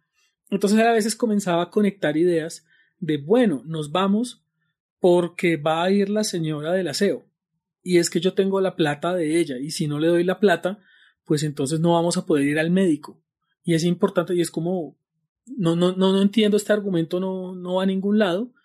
Y uno no puede interrumpirlo porque sería peor. Entonces, esa escena, cuando el man comenzó a hacer eso, no sé, no sé cómo va, no sé cómo termina la película, porque de verdad en ese punto estaba hecho un hijo de puta mar de lágrimas y no sé. Le cuento brevemente.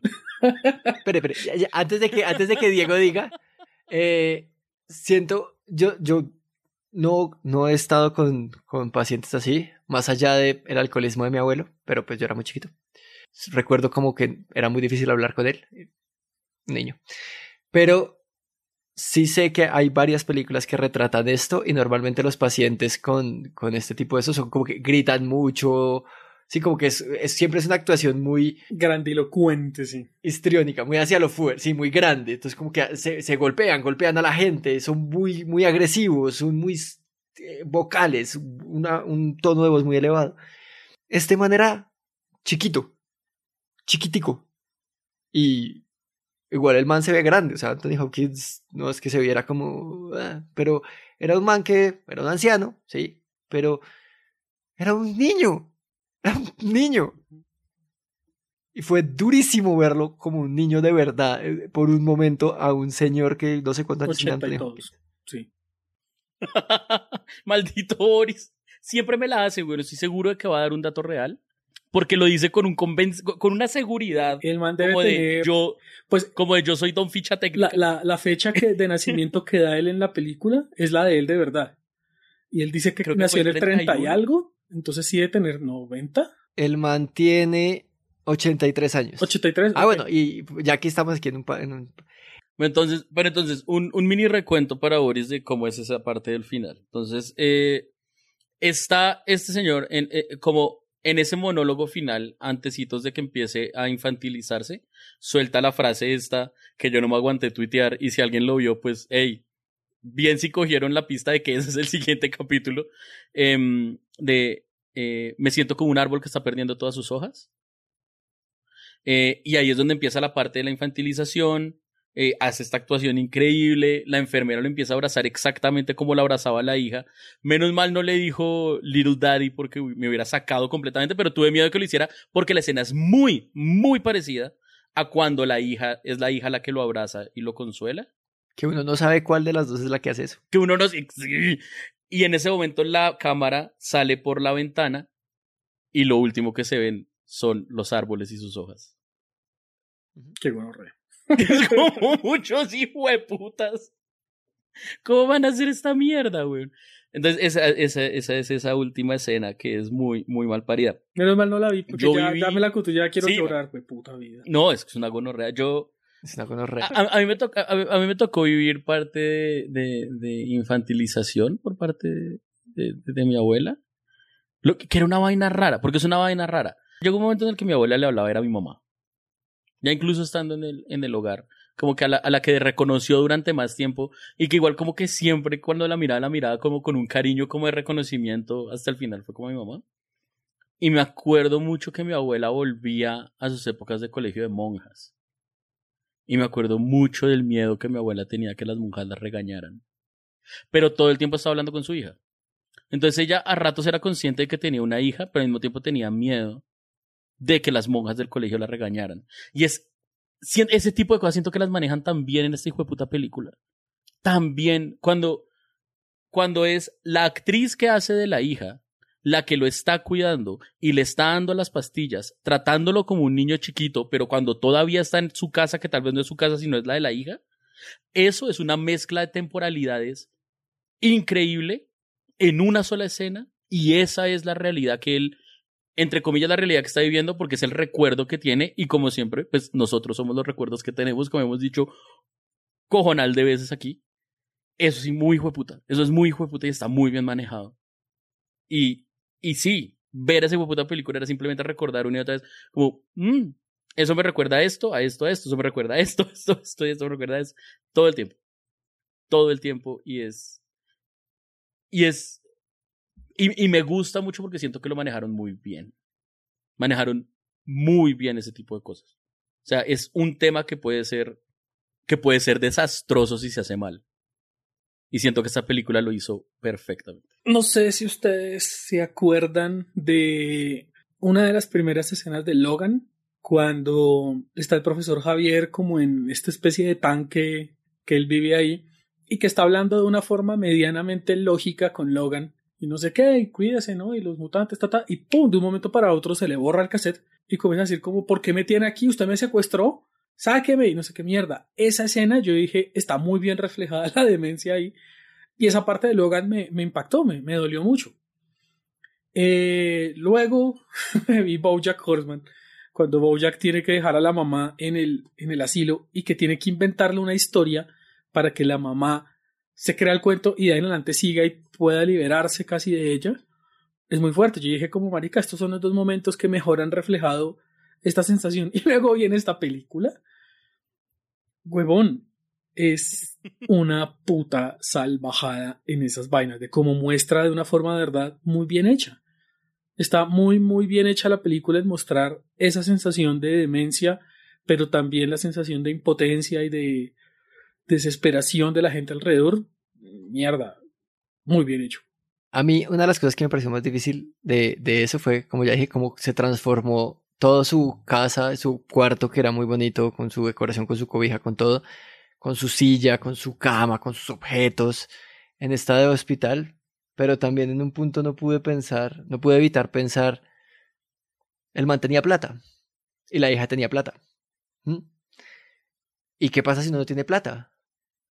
Porque es que la decisión se, se, se, se, se acorta, la decisión de la que hablaba Boris y de la que hemos hablado de qué hago con mi familiar, en dónde lo puedo dejar con las condiciones que puedo tener, con las condiciones que puede dar un país a los enfermos mentales como Colombia, si uno no tiene plata, mucha plata, si uno no puede pagar el mejor hogar para ancianos que queda, si uno no puede pagar ningún hogar para ancianos que queda, o si uno puede pagar uno medio malo. Pille, pille, eh, Juan Dapo, le, Y- le doy un y dato. es una Aquí decisión en Bogotá, dura. por ejemplo, hay un, hay un hogar para personas también ancianos, pero de la calle. Okay, round two. Name something that's not boring. laundry? Ooh, a book club. Computer solitaire, huh? Ah, sorry, we were looking for Chumba Casino. That's right. ChumbaCasino.com has over 100 casino style games. Join today and play for free for your chance to redeem some serious prizes. ChumbaCasino.com. No purchase necessary. Where prohibited by law. 18 plus terms and conditions apply. See website for details. para gente completamente desamparada y es muy bonito. Queda en el sector del salitre y tiene un lago y tiene patos y es muy muy bello, pero es para gente que está en condiciones casi de indigencia. De ahí en adelante ya están los de clase media en sectores como en Santa Isabel, Normandía, en Niza, que son medios y de ahí para arriba pues ya están las casas de retiro pues super high class. Pero los que están en ese punto intermedio donde no tienen cobertura no pueden hacer nada, porque no son personas que están en la indigencia, por lo tanto no los acoge el gobierno, pero no tienen plata para pagar algo privado y esa gente habitualmente se queda en las casas sufriendo y usted ve que hay gente de 90 años cuidando a sus hijos de 75 años y ambos tienen cáncer y son personas, son ancianos que viven solos y no pueden valerse y, están ahí porque no están en ningún punto, nadie los ayuda y es una situación muy mal parida. Y en muchos casos, en muchos casos las personas que no tienen los recursos para vivir el privilegio, porque ahora que lo pone Juan Dapo de esa forma, me parece aún más hijo de puta que vimos una película desde el privilegio. O sea, qué afortuna, Mantenía qué afortunado Anthony es algo que solo pensé hasta que Juan Dapo vino a decirme eso, porque obviamente si algo nos ha enseñado Estúpido Nerd, todo siempre puede ser peor. Gracias Juan Dapo. Y todo es culpa Em, del capitalismo. Y todo es culpa del capitalismo, que eso es muy claro. Hombre, el man de verdad es un hombre rico en Londres, blanco. Sí, no, no, no. No es un, no es un, eh, una minoría en Latinoamérica empobrecido. 800% de acuerdo con, con, con Juan misma Dapo. enfermedad, con la misma degeneración y todo. Entonces, Mm, entonces a eso voy. Entonces, primero que todo, el man no tendría la misma enfermedad. Porque muy probablemente nunca hubiera podido ir a un médico que lo diagnosticara correctamente. Entonces el man simplemente era un loco. Y ya. Segundo, muy probablemente no llegó ni de cerca a la edad que llegó este man. No, sí, sí, sí, sí. Es normal que Sí, llegue gente muy humilde Hmm. a, a edades muy avanzadas. Es normal. No, no, no, no. Yo no digo solo gente humilde ya. Gente humilde con esta condición. Sí, sí. Llegan a edades muy Pero a él le altas. pasó ya de adulto, ya de anciano, o sea, 80, 70. Yo no sé, o sea, no, no perdió el Alzheimer, no, no le empezó el Alzheimer a los 50. Yo solo digo, la expectativa, la expectativa de vida está directamente relacionada con, No, pero, con pero lo que le digo, Diego, es, es real. En Bogotá, que es Latinoamérica y es un cagadero, hay gente de, que vive 90 años y desde los 70 tiene problemas de salud, a los 80 tienen Alzheimer, demencia y viven solos. Y de alguna forma sobreviven en medio de unas condiciones casi de indigencia, pero lo logran. Y es mucho más común de lo que se le imagina y es una situación muy jodida y es muy crítica y es muy real. Porque lo peor de todo es que esta gente sobrevive, pero lo que usted dice, la expectativa de vida, el problema es con los hijos, que a veces le matan a los hijos o se mueren o se van o cualquier cosa y son los papás los que se quedan de 90 años solos en una casa sin ingresos. Es, es una gonorrea, es una situación muy, muy puta. Entonces sí, Juan Dapo, qué gonorrea. Everything all right? Who are you? Actually, it's me, Paul. Who? I live here. What is this nonsense? Anne? It's me. Ah, there she is. Your father seemed a bit confused. Something wrong? Where's Anne? Sorry? Anne, where is she? I'm here. Ya, ya empezaron el tema personal y si no quiere no, no está obligado, pero a mí ah, hubo un par de cosas que me tocaron como profundamente y creo que todos saben como que las, las películas que hablan sobre padres como es muy difícil para mí y en esta no me sucedió. O sea, me sucedió un poco porque fue como mi padre hasta hace unos años era un puto roble. Hasta hace muy poquitos años era un puto roble y de un momento para acá ha sufrido varias enfermedades y tal. Y lo he visto debilitarse mucho. Esta, esta persona que era muy fuerte y como una bestia eh, se ha vuelto cada vez más débil y eso me parte el alma. Eh, pero algo que me tocó más la película fue el miedo propio. Y, esta cosa que mi cerebro, bueno, uno, no funciona del todo bien. Dos, no funciona del todo bien para, para guardar recuerdos. Y eso, puta, pues obviamente esta película me disparó un miedo horrible sobre eso. Como de verdad no acordarme de cosas que sucedieron hace una, dos semanas, un mes, un año. Cosas que debería, de las que debería acordarme, es como personas de las que debería acordarme, que es como, pero era la psicóloga del colegio y tuviste hasta 11 y ya en 11 un tiene recursos, como marica, no he visto a esta persona nunca en mi puta vida. Nunca. Y es como, wow. Y luego es como este miedo a llegar a viejo, estar solo, ni siquiera porque me vaya a dar esta enfermedad o lo que sea, pero ser, no ser capaz de mí mismo. Y hasta a, a, en qué punto es vivir, estar vivo. Yo sé que esto suena a una frase de Arjona, pero en qué punto no ser yo eh, y seguir siendo un muñeco de carne, un, una persona cárnica caliente que se mueve y come, es estar vivo y sin poder decidir. Y eso es lo que decimos de la cuarentena, eso es sobrevivir, no es vivir. Se la, si quieres se la corrijo, Juan Dapo. Eh, tal vez la frase debería ser, el problema no es vivir, el problema es cómo vivo. Es como, eh, para... Gracias, gracias. De, de, nada, de nada, cuando quiera. Y sí me, me, me, me causa terror llegar a un punto de mi vida que ni siquiera tiene que ser la vejez, sino puede ser un accidente, puede ser cualquier cosa. Y no ser capaz de mí mismo. Y no ser capaz de mí mismo. Y segundo, no ser capaz de mí mismo y joderle la puta vida a mi familia y a mis amigos. Y eso me, me tortura. Es como, man, a mí. Diego quería poner un tema, quería poner una opción sobre la mesa, no se la voy a quitar. Pero cuando Boris dijo, es lo que uno pensaría que, que, que, uno piensa que podría hacer en ese caso, es como yo lo pienso para mí, a mí en cierto, o sea, a mí métanme a uno de estos sitios, porque vivan sus vidas, porque es que yo no siento justo esto, y como, y es doloroso, o sea, aterra, por eso todo empezó con, esto es una puta película de terror, a mí me aterra ser viejo, y no por ser viejo, sino por ser incapaz de mí. O poner sobre la mesa lo que dijo Juan Dapo. De una vez.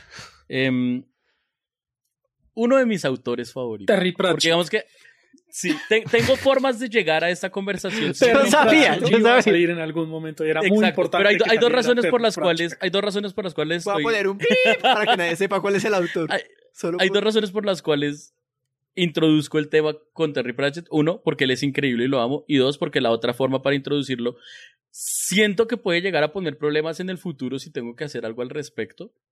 Porque es una conversación, voy a solo decir que es una conversación que he tenido con personas cercanas a mí que pueden estar más cerca de esa situación que yo. Y es que Terry Pratchett tuvo Alzheimer. Y misteriosamente, al poco tiempo de que le empezó ese Alzheimer, murió de causas naturales. Dije causas naturales. Punto. Em, el man siempre. Atropelló un camión. El man, el man siempre. Cayó de un piso 40, naturalmente se murió. Natural. El man, el man obviamente era. em, eh, no, no creo que la palabra aquí sea activista, pero voy a decir activista. Activista del derecho a la eutanasia voluntaria y al suicidio asistido en casos de. Sí, eutanasia tiene que ser voluntaria, lo contrario sería un homicidio. Ahí está. Pero, el momento, pero la eutanasia no se puede dar también en pacientes, por ejemplo, que están en coma desde hace muchos años. Si la persona no determinó en vida que quería hacer eso, los médicos derecho a por, morir por dignamente. juramento, so- ¿qué? ¿cómo se llama? Juramento Socrático. son socrático, es otra cosa. En fin. Hipócrita. Eso, el, el hipo... Hepático. Eso, el hipopótamo.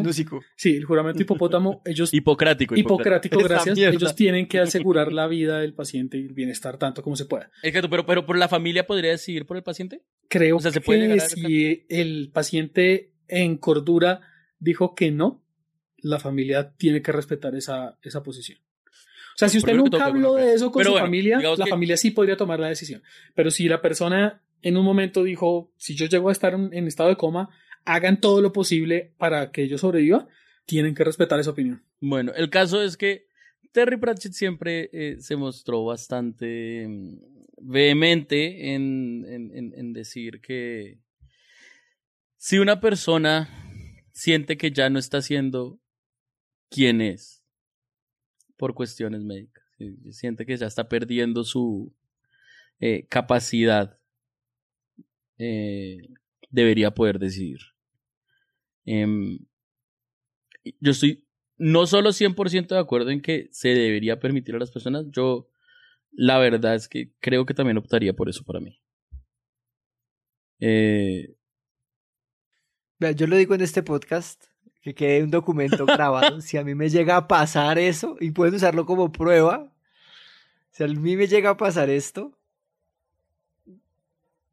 hagan lo que tengan que hacer, desconectarme, lo que sea. O sea, no sé qué. es que sabe cuál es la mierda con esto. Y esto es algo que he hablado mucho con, con esa persona con la que lo he hablado mucho. Y es cuando uno está en esa situación, puede que llegue un momento en el que uno empiece a vivir por el un día más a ver qué. Sí. eh, es- Y eso es algo que a mí me aterra. A mí me aterra estar en esa situación y porque por esa misma razón de que estoy perdiendo mis facultades, empezar a decir, pues, pues un día más, esto no es tan grave, pues yo aguanto aquí, todo bien, un Pues- día más. Me acuerdo de una película, que no me he visto porque me niego a ver ese hijo de puta película. De adentro. La tumba de las Luciérnagas. No, entonces, una película, no, no sé cómo se llama, no he querido averiguar, pero me han contado que esto sucede en la película. Y es creo que es una vieja con Alzheimer, que ya tomó la decisión. Ella misma ya tiene todo listo, tiene unas pastillas que se va a tomar. Y las tiene listas, ya, se las va a tomar. Y en ese momento timbran a la puerta. Ella va y abre. Y es cualquier imbécil. Cuando el man se va, se le olvidó lo que iba a hacer. ¡Qué gonorrea! Es mi, en mi opinión, que gonorrea. Pe- Pero, pero, pero aquí, aquí, aquí lo que yo siento es que hay diferentes, diferentes momentos y diferentes posiciones. Por ejemplo, cuando una persona sufre un accidente que lo deja con incapacidades, con, sí, con incapacidades físicas que hace que sufra, tal vez la solución es más fácil de tomar. Eh, si yo tengo, no sé, algún accidente o alguna enfermedad, algún tipo de cosa rara que hace que mi vida, pues, que quede completamente incapacitado y que sienta dolor todo el tiempo y que tenga sufrimiento y que los médicos digan no hay ni tratamiento para curarlo ni tampoco hay un tratamiento paliativo para que deje de sentir dolor. Creo que la decisión es mucho más fácil de tomar porque hay un sufrimiento físico y puedo decir como no más, ayúdenme. Esto lo viví Pero la decisión porque más fácil para tomar personalmente. personal porque usted está consciente. Ah. Usted está consciente y usted puede decir como estoy sufriendo. Y muchos de esos activistas en pro de la eutanasia, del derecho a morir con dignidad, son personas que están en esta situación, están sufriendo, pero están cuerdas y pueden dar un argumento lógico sobre su bienestar y sobre su, su vida. Eso le pasó a mi familia con un primo, con mi tío abuelo. Él tenía cáncer muy avanzado, no había tratamiento. Intentó de una forma legal morir dignamente. La ley en Colombia no lo permitió y mm, él se suicidó asistidamente. Entonces, en mi familia ya pasó y es una circunstancia que, que es cercana y que es real. En el caso, por ejemplo, de Terry Pratchett, lo que muestra en esta película es que no hay un sufrimiento físico, porque estas personas no están sintiendo dolor. Entonces es mucho más complicado llegar a esa conclusión de no quiero seguir viviendo, porque la eutanasia en una persona con problemas mentales His karate lessons might not turn him into a black belt. Hiya! And even after band camp, he might not be the greatest musician. But with the 3% annual percentage yield you can earn on a PenFed premium online savings account, your goal of supporting his dreams Thanks for everything, Mom and Dad. will always be worth it. Apply today at PenFed.org slash savings. Federally insured by NCUA. $5 minimum to open account. To receive any advertised product, you must become a member of PenFed. PenFed's got great rates for everyone. Creo que funciona muy diferente. Porque usted en teoría puede seguir teniendo una vida digna. Y aunque su cabeza es, está mal, en teoría usted está viendo una vida digna y, hay una forma de, de que siga viviendo. Lógicamente, para uno que esté viviendo esa cosa, no es digno. Y más como una persona, como lo decía Pratchett, él depende de su inteligencia. Él, su trabajo era su cerebro. Él no era un carpintero, él no era un deportista. Él era un escritor. Necesitaba su puta cabeza para vivir. La cabeza se le dañó. Ya no podía seguir viviendo. Ya no podía seguir siendo él. Y es diferente. Entonces creo que aquí la circunstancia es, es, es mucho más problemática. Pero sí, coincido que también que sirva como documento grabado si en algún momento yo llego a una situación de dolor o de coma o también de perder mis habilidades mentales que son bien escasas, entonces es difícil de determinar en qué punto va a llegar eso, pero si, si llega a ocurrir, marica, no solo internenme, sino mátenme. Y no estoy hablando de eutanasia, estoy hablando incluso de asesinato no me importa, no quiero seguir viviendo. Llámenlo con la figura que sea o ayúdenme a suicidarme, lo que sea, pero no quiero seguir viviendo con una cosa que me impida ser yo. Y, y lo digo. Yo, sí, el y, y, esto es jodido. El nombre vale verga. Sí, sí, el sí, nombre sí, vale verga, pero es, sí, es o sea, igual, o sea, sí, para si, otro lado. yo, si yo estoy tu, si yo estoy viviendo con dolor y puedo expresarlo, yo les digo en ese momento tranquilos, o sea, frescos, les voy a decir. Si estoy viviendo con cosa de asistida, Adiós, amigos. Mejor dicho, carguen el celular ahí.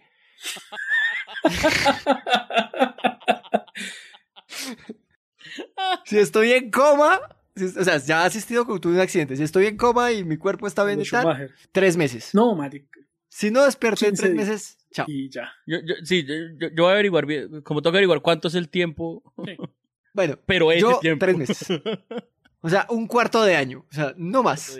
Un cuarto de una año. estación, en un cuarto para que de suene año. más romántico. Una estación. Sí, una dos estación. semanas, dos semanas santas. Pero, lo, sí, por no, no, llegar al punto de Cerati o de Schumacher que estuvieron ahí. No, no, man, no. Sí, chao, chao. O sea, tres meses. Si no desperté en tres meses, dormí para siempre.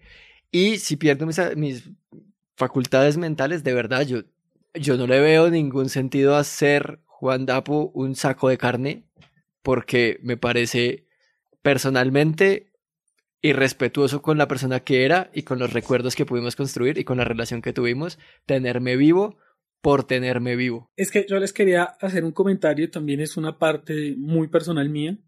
Yo tuve una relación con una persona testigo de Jehová y tuvimos una conversación muy incómoda y muy molesta, porque un día casi nos cogió un carro.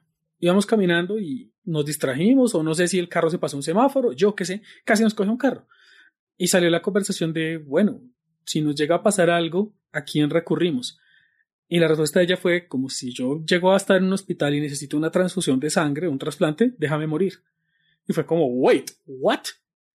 Es como, no estamos hablando de una cosa incapacitante, jodida, sino simplemente un accidente que es fácilmente subsanable con una transfusión.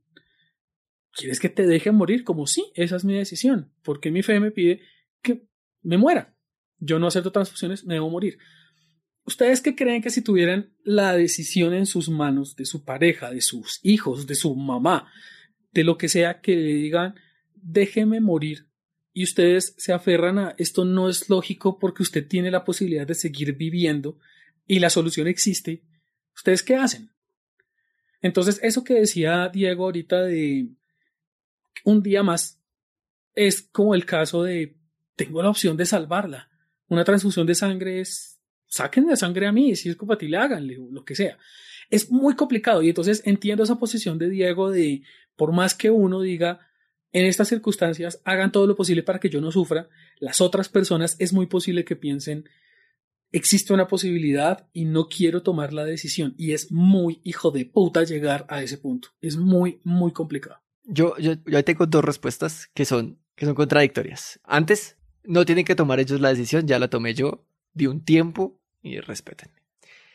Con respecto a qué haría yo, qué haría yo hoy, que no estoy en esa situación, los respeto porque yo no soy dueño de la vida de ellos y es como lo veo yo. Y así lo así igual quiero que lo vean al revés. Ustedes no son dueños de mi vida, de mi vida soy dueño yo y por eso decidí lo que decido sobre mi muerte y me llenan mi panza de eh, cre- maíz pira y me creman y suena de pa pa pa y hay un muñeco de esto y hay un man disfrazado de la de la ajá, hay un man disfrazado de la muerte con una voz Boris. Todo eso porque mi muerte tiene que ser reflejo de lo que viví y fui una persona chistosa, fui un chistorete, un tonto de chistes malos y así quiero irme. Y eso incluye cómo me voy en mis facultades. Y eso incluye cómo veo yo a la gente, ¿no? O sea, la gente es dueña de su vida y su vida es de uno a fin, del principio al final. Y la respuesta contraria es, tengo que estar en ese, en ese momento para poder saber qué de verdad haría. Porque es una situación, un, una un, un hipotético, es como, ¿qué tal si de repente funciona este tratamiento experimental que encontraron? De repente todo se vuelve a la normalidad y no lo sé. Sí, obvio. Quiero, quiero pensar que los respetaría y respetaría sus decisiones. Y espero que respeten las mías, pero entiendo si no lo hacen. Sí, en esa situación que nos puso Boris. Pero no sean cabrones. En la situación que nos puso Boris, que se nota que es puro como, venga, les pongo una situación imposible para que ustedes no puedan Pero, pero, responder. men, pero Diego, Ajá. pero es que estas circunstancias son mucho más cercanas. Tengo en este momento una Ah, amiga no, sí, que está no, no, no viviendo digo- algo no parecido digo que con no el sean- papá. Y, y el papá también en un momento le dijo como no quiero seguir viviendo. Y ella no puede tomar la decisión de, bueno, vamos. Le pasó también a otra amiga con la abuela y era como, ya no quiero más. No, no, no sé qué hacer para dejar de sufrir y no existe ninguna solución. ¿Qué hacemos? Y, y, y No digo que no sean, no digo que no sean cercanas, no digo que no sean muy posibles, digo que son imposibles. ¿En qué sentido son imposibles? Son, eh, además, siento que son particularmente imposibles. Son muy jodidas para la persona que está ahí. Y para una persona que está trabajando con el supuesto, hay dos opciones, que son las dos que tomó Juan Dapo. La primera es, voy a dar una respuesta idealista. Y la segunda es, voy a decir ni puta idea. Porque no hay otra forma de responder esa mierda. Punto. Esas son cosas que solo se pueden saber cuando uno está en el momento. Yo, yo tengo un pacto con alguien de que así va a ser. Y quiero pensar que lo voy a cumplir. Y eso es todo lo que sé hasta ahorita. Porque no estoy en ese momento todavía. Pero en serio, en serio, en serio, yo quiero pensar que lo voy a cumplir y que, y que, y que pues la confianza que hubo en esa conversación que hubo eh, se va a mantener. Pero eso es lo que digo yo desde mi teoría. Espero poder llegar a la práctica. Y lo mismo espero de la, con las personas con las que tenga esta conversación por mi lado, porque pues sí, ustedes ya lo dijeron, yo no lo he dicho todavía, que esto sirva de documento. Eh, sí, como, como, como, como dijo el gran Arjona, si el problema no es vivir, el problema es como vivo, pues, pues no vivo, todo bien, y ayúdenme ahí. Em, pero pues sí, esta es una charla. Colabórenme con la Colabórenme con la salida, por favor. se me retira, qué se me retira. poético. Así podría terminar la canción de Arjona. Creo que creamos, creamos un nuevo hit arjónico. Tengo un nuevo sueño y es decir, doctor, colabórame, con, con la salida. El doctor va a decir, no, una persona que en este humor no se puede morir. Va a seguir viviendo, hijo de puta. ¿Se imagina? ¿Qué fue lo último que dijo Guandapo? No, no, venga, no. Eh, Habló en otro idioma y nadie lo entendió. No, no, no, eso. Si no fuera porque no, no, no quiero tener una tumba, yo diría que pongan eso en mi lápiz. Si no, no, recitó una parte de la Ilíada. No, realmente, colaboré con la salida. Pero sí, obviamente, eso son cosas- hasta que uno no esté en la situación uno no va a saber.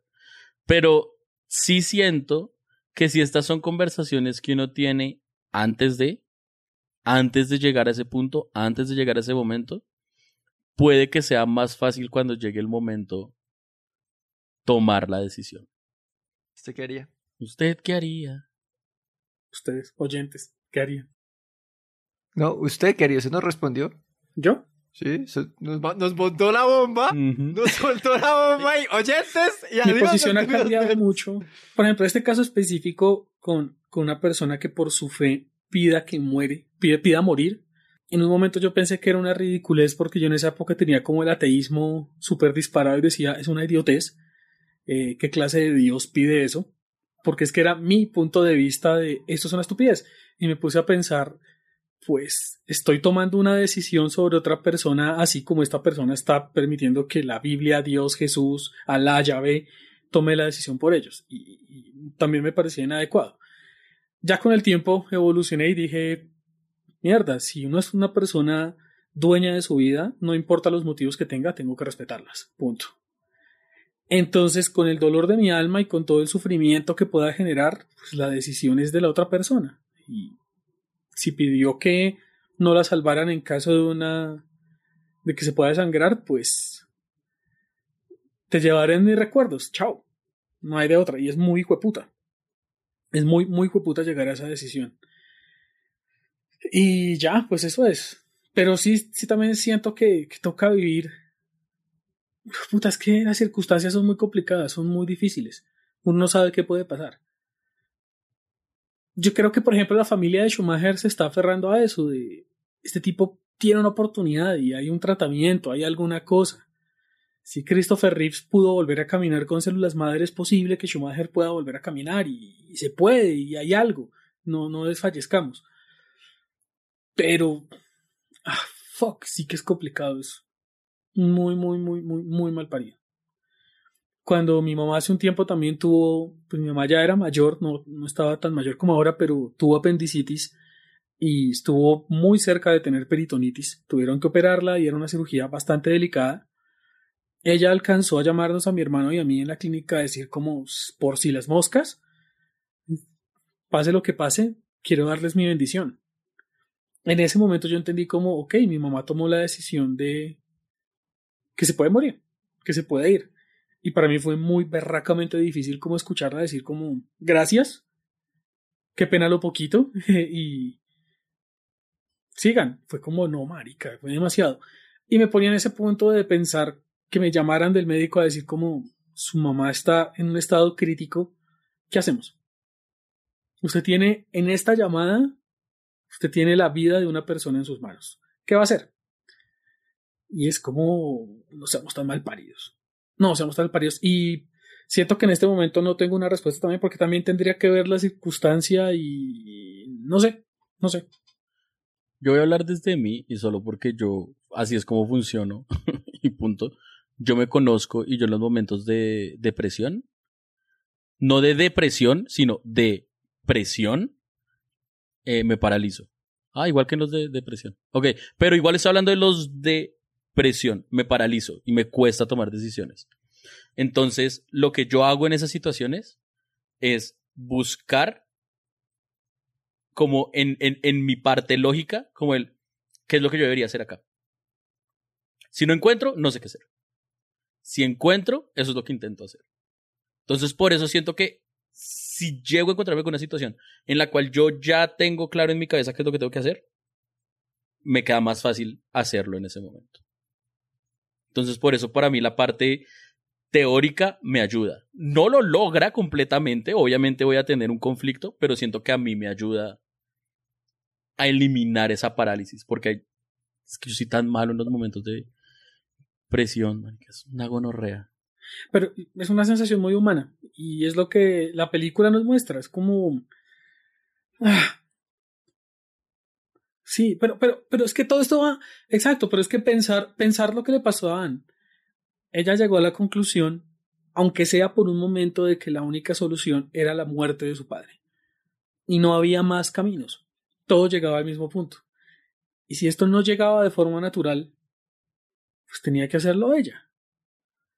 Y ahí de forma muy racional pensó, vale, ok, me va a doler, esto va a ser terriblemente complicado para mí, es un trauma, es un karma muy fuerte, pero soluciona muchas cosas de mi vida y también le quito el sufrimiento a él. Y él va a estar tranquilo, pues él va a descansar, él no se va a volver, no, no, no, está absolutamente imposibilitado de volver a sentirse una carga. Y la pregunta que hace Anthony en la película en un punto es como, bueno, usted se va a París, ¿qué? ¿Y qué? ¿Y, y yo qué? ¿Qué va a hacer de mí? Es como, marica, muy fue puta. Y esta decisión. Usted me está abandonando. Claro, y esta decisión de déjeme morir es muy diferente a la decisión de tal vez esperaría que la otra persona se muriera. Ah, obvio, es muy distinto. Y es muy hijo de puta. Y exacto, y, es, y ese es un peso mucho mayor. Que yo tome la decisión de matarme o de morirme, lo que sea, ah, ah, soy yo. Pero que yo tome la decisión de alguien más debe morir porque yo creo que esa persona va a dejar de sufrir y también me va a arreglar cosas a mí, es cuando esta vaina se pone mucho más problemática y es cuando la ética comienza a pesar y todo el lado racional es como sí, lo mejor es que no sufra y fallezca y lo mejor es que sí, yo también me libre de esa ancla y pueda hacer mi vida y pueda ser una persona. Y esa es la parte racional y eso es, es lo que dice el cerebro. Pero hay otra parte, la amígdala, el corazón, no sé qué está diciendo, como usted está pensando en un asesinato o usted está pensando en que la solución de sus problemas es quitarle la vida a otra persona. Y sí, lo sé, es una gonorrea, pero esta película me hizo revivir todas esas cosas y por eso lloré desconsoladamente. Claro. Igual en cualquier de los dos casos hay un duelo, ¿no? Sí, claro. Duda. Y ese, esa parte es la que nos perdimos porque la película nos cuenta solo la parte Oye, de... es muy perro. It's important. I explained it all to you. Why do you keep looking as if there's something wrong? Everything is fine. I think she tries to do the best she can for you, Anthony. Everything will be all right. I promise you. There's something funny going on.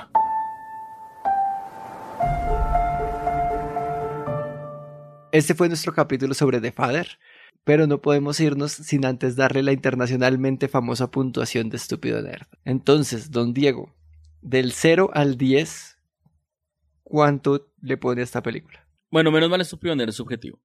Voy a empezar por ahí, Ajá. porque acá caen en cuenta que si fuera objetivo, mm, me demoraría. Les, les pediría una media hora para debatirme conmigo mismo. Pero esto es subjetivo, entonces puedo hacer lo que se me dé la puta gana. Yo, yo tengo una vaina y es que a mí hay temas que me obsesionan y el tema de la memoria es un tema que me obsesiona un poco. Y obviamente después de lo que viví con mi abuela, el tema del Alzheimer para mí es como recurrente en mi vida.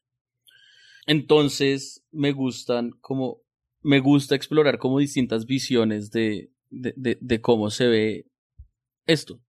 No sé, hay canciones como I'm Not Gonna Miss You de Glenn Campbell, que es un cantante de country que le empezó a dar Alzheimer y compuso una canción acerca de cómo todos van a sufrir, pero no él porque él no se va a acordar de las cosas. Entonces, como diciéndole a la esposa, tú me vas a extrañar, pero yo a ti no. Es como distintas visiones, distintas formas de afrontar ese tipo de situaciones. Y siento que esta película para mí es fácilmente la que mejor lo ha hecho.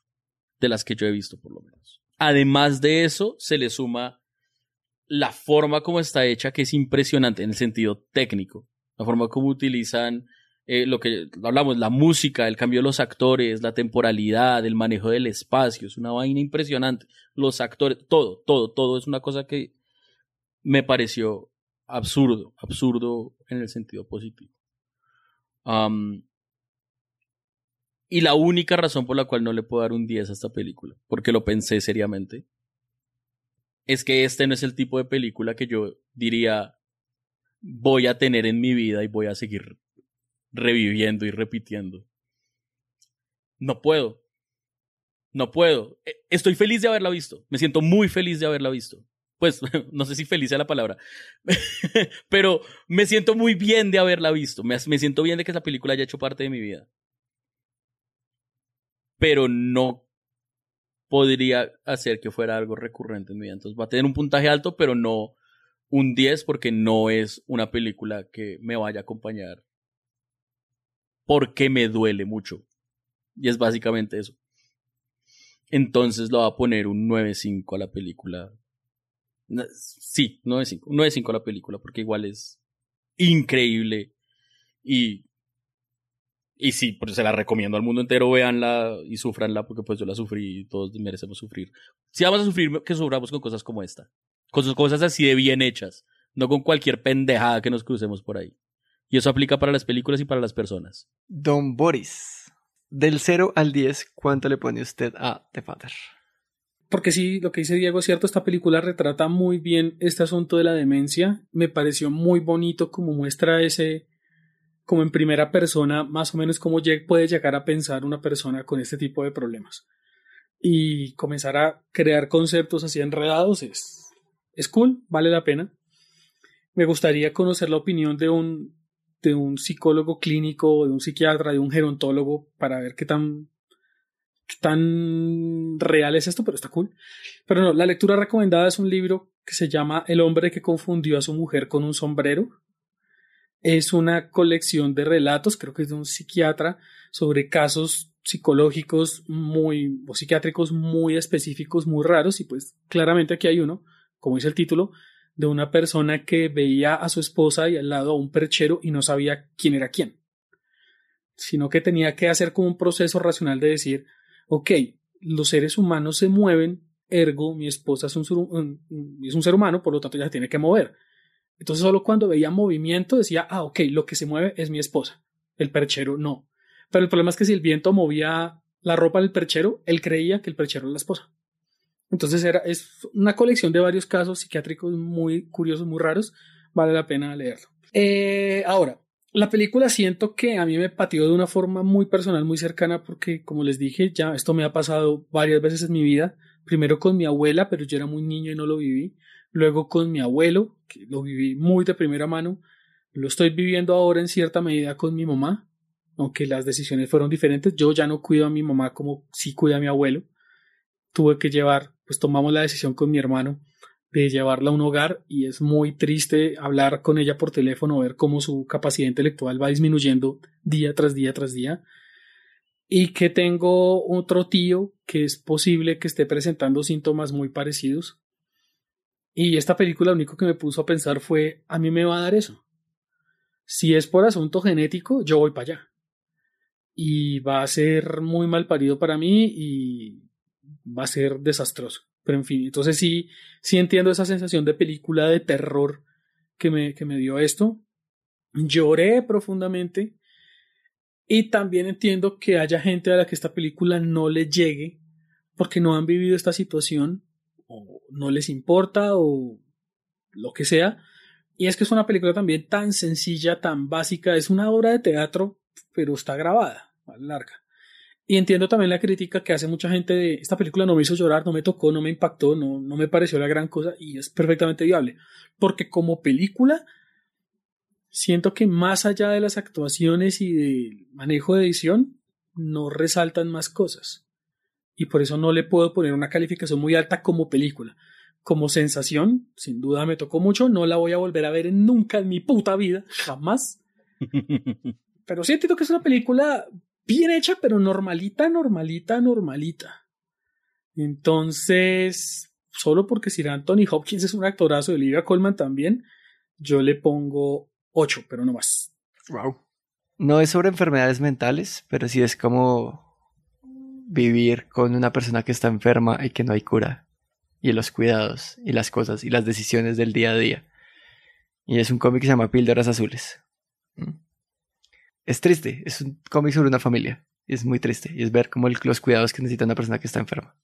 Y otro que es como una nota más alegre sobre las enfermedades, igual triste, pero tiene eh, elementos de acción. Es uno que se llama Irene y los Clochards. No sé cómo se diga en francés, yo nunca he hablado francés y no empezaré aquí como Boris. es, está bien también. Pero yo creo que como película es una gran película. No sé ¿Por qué no? ¿Mm? Eh, creo que es un documento muy bonito y triste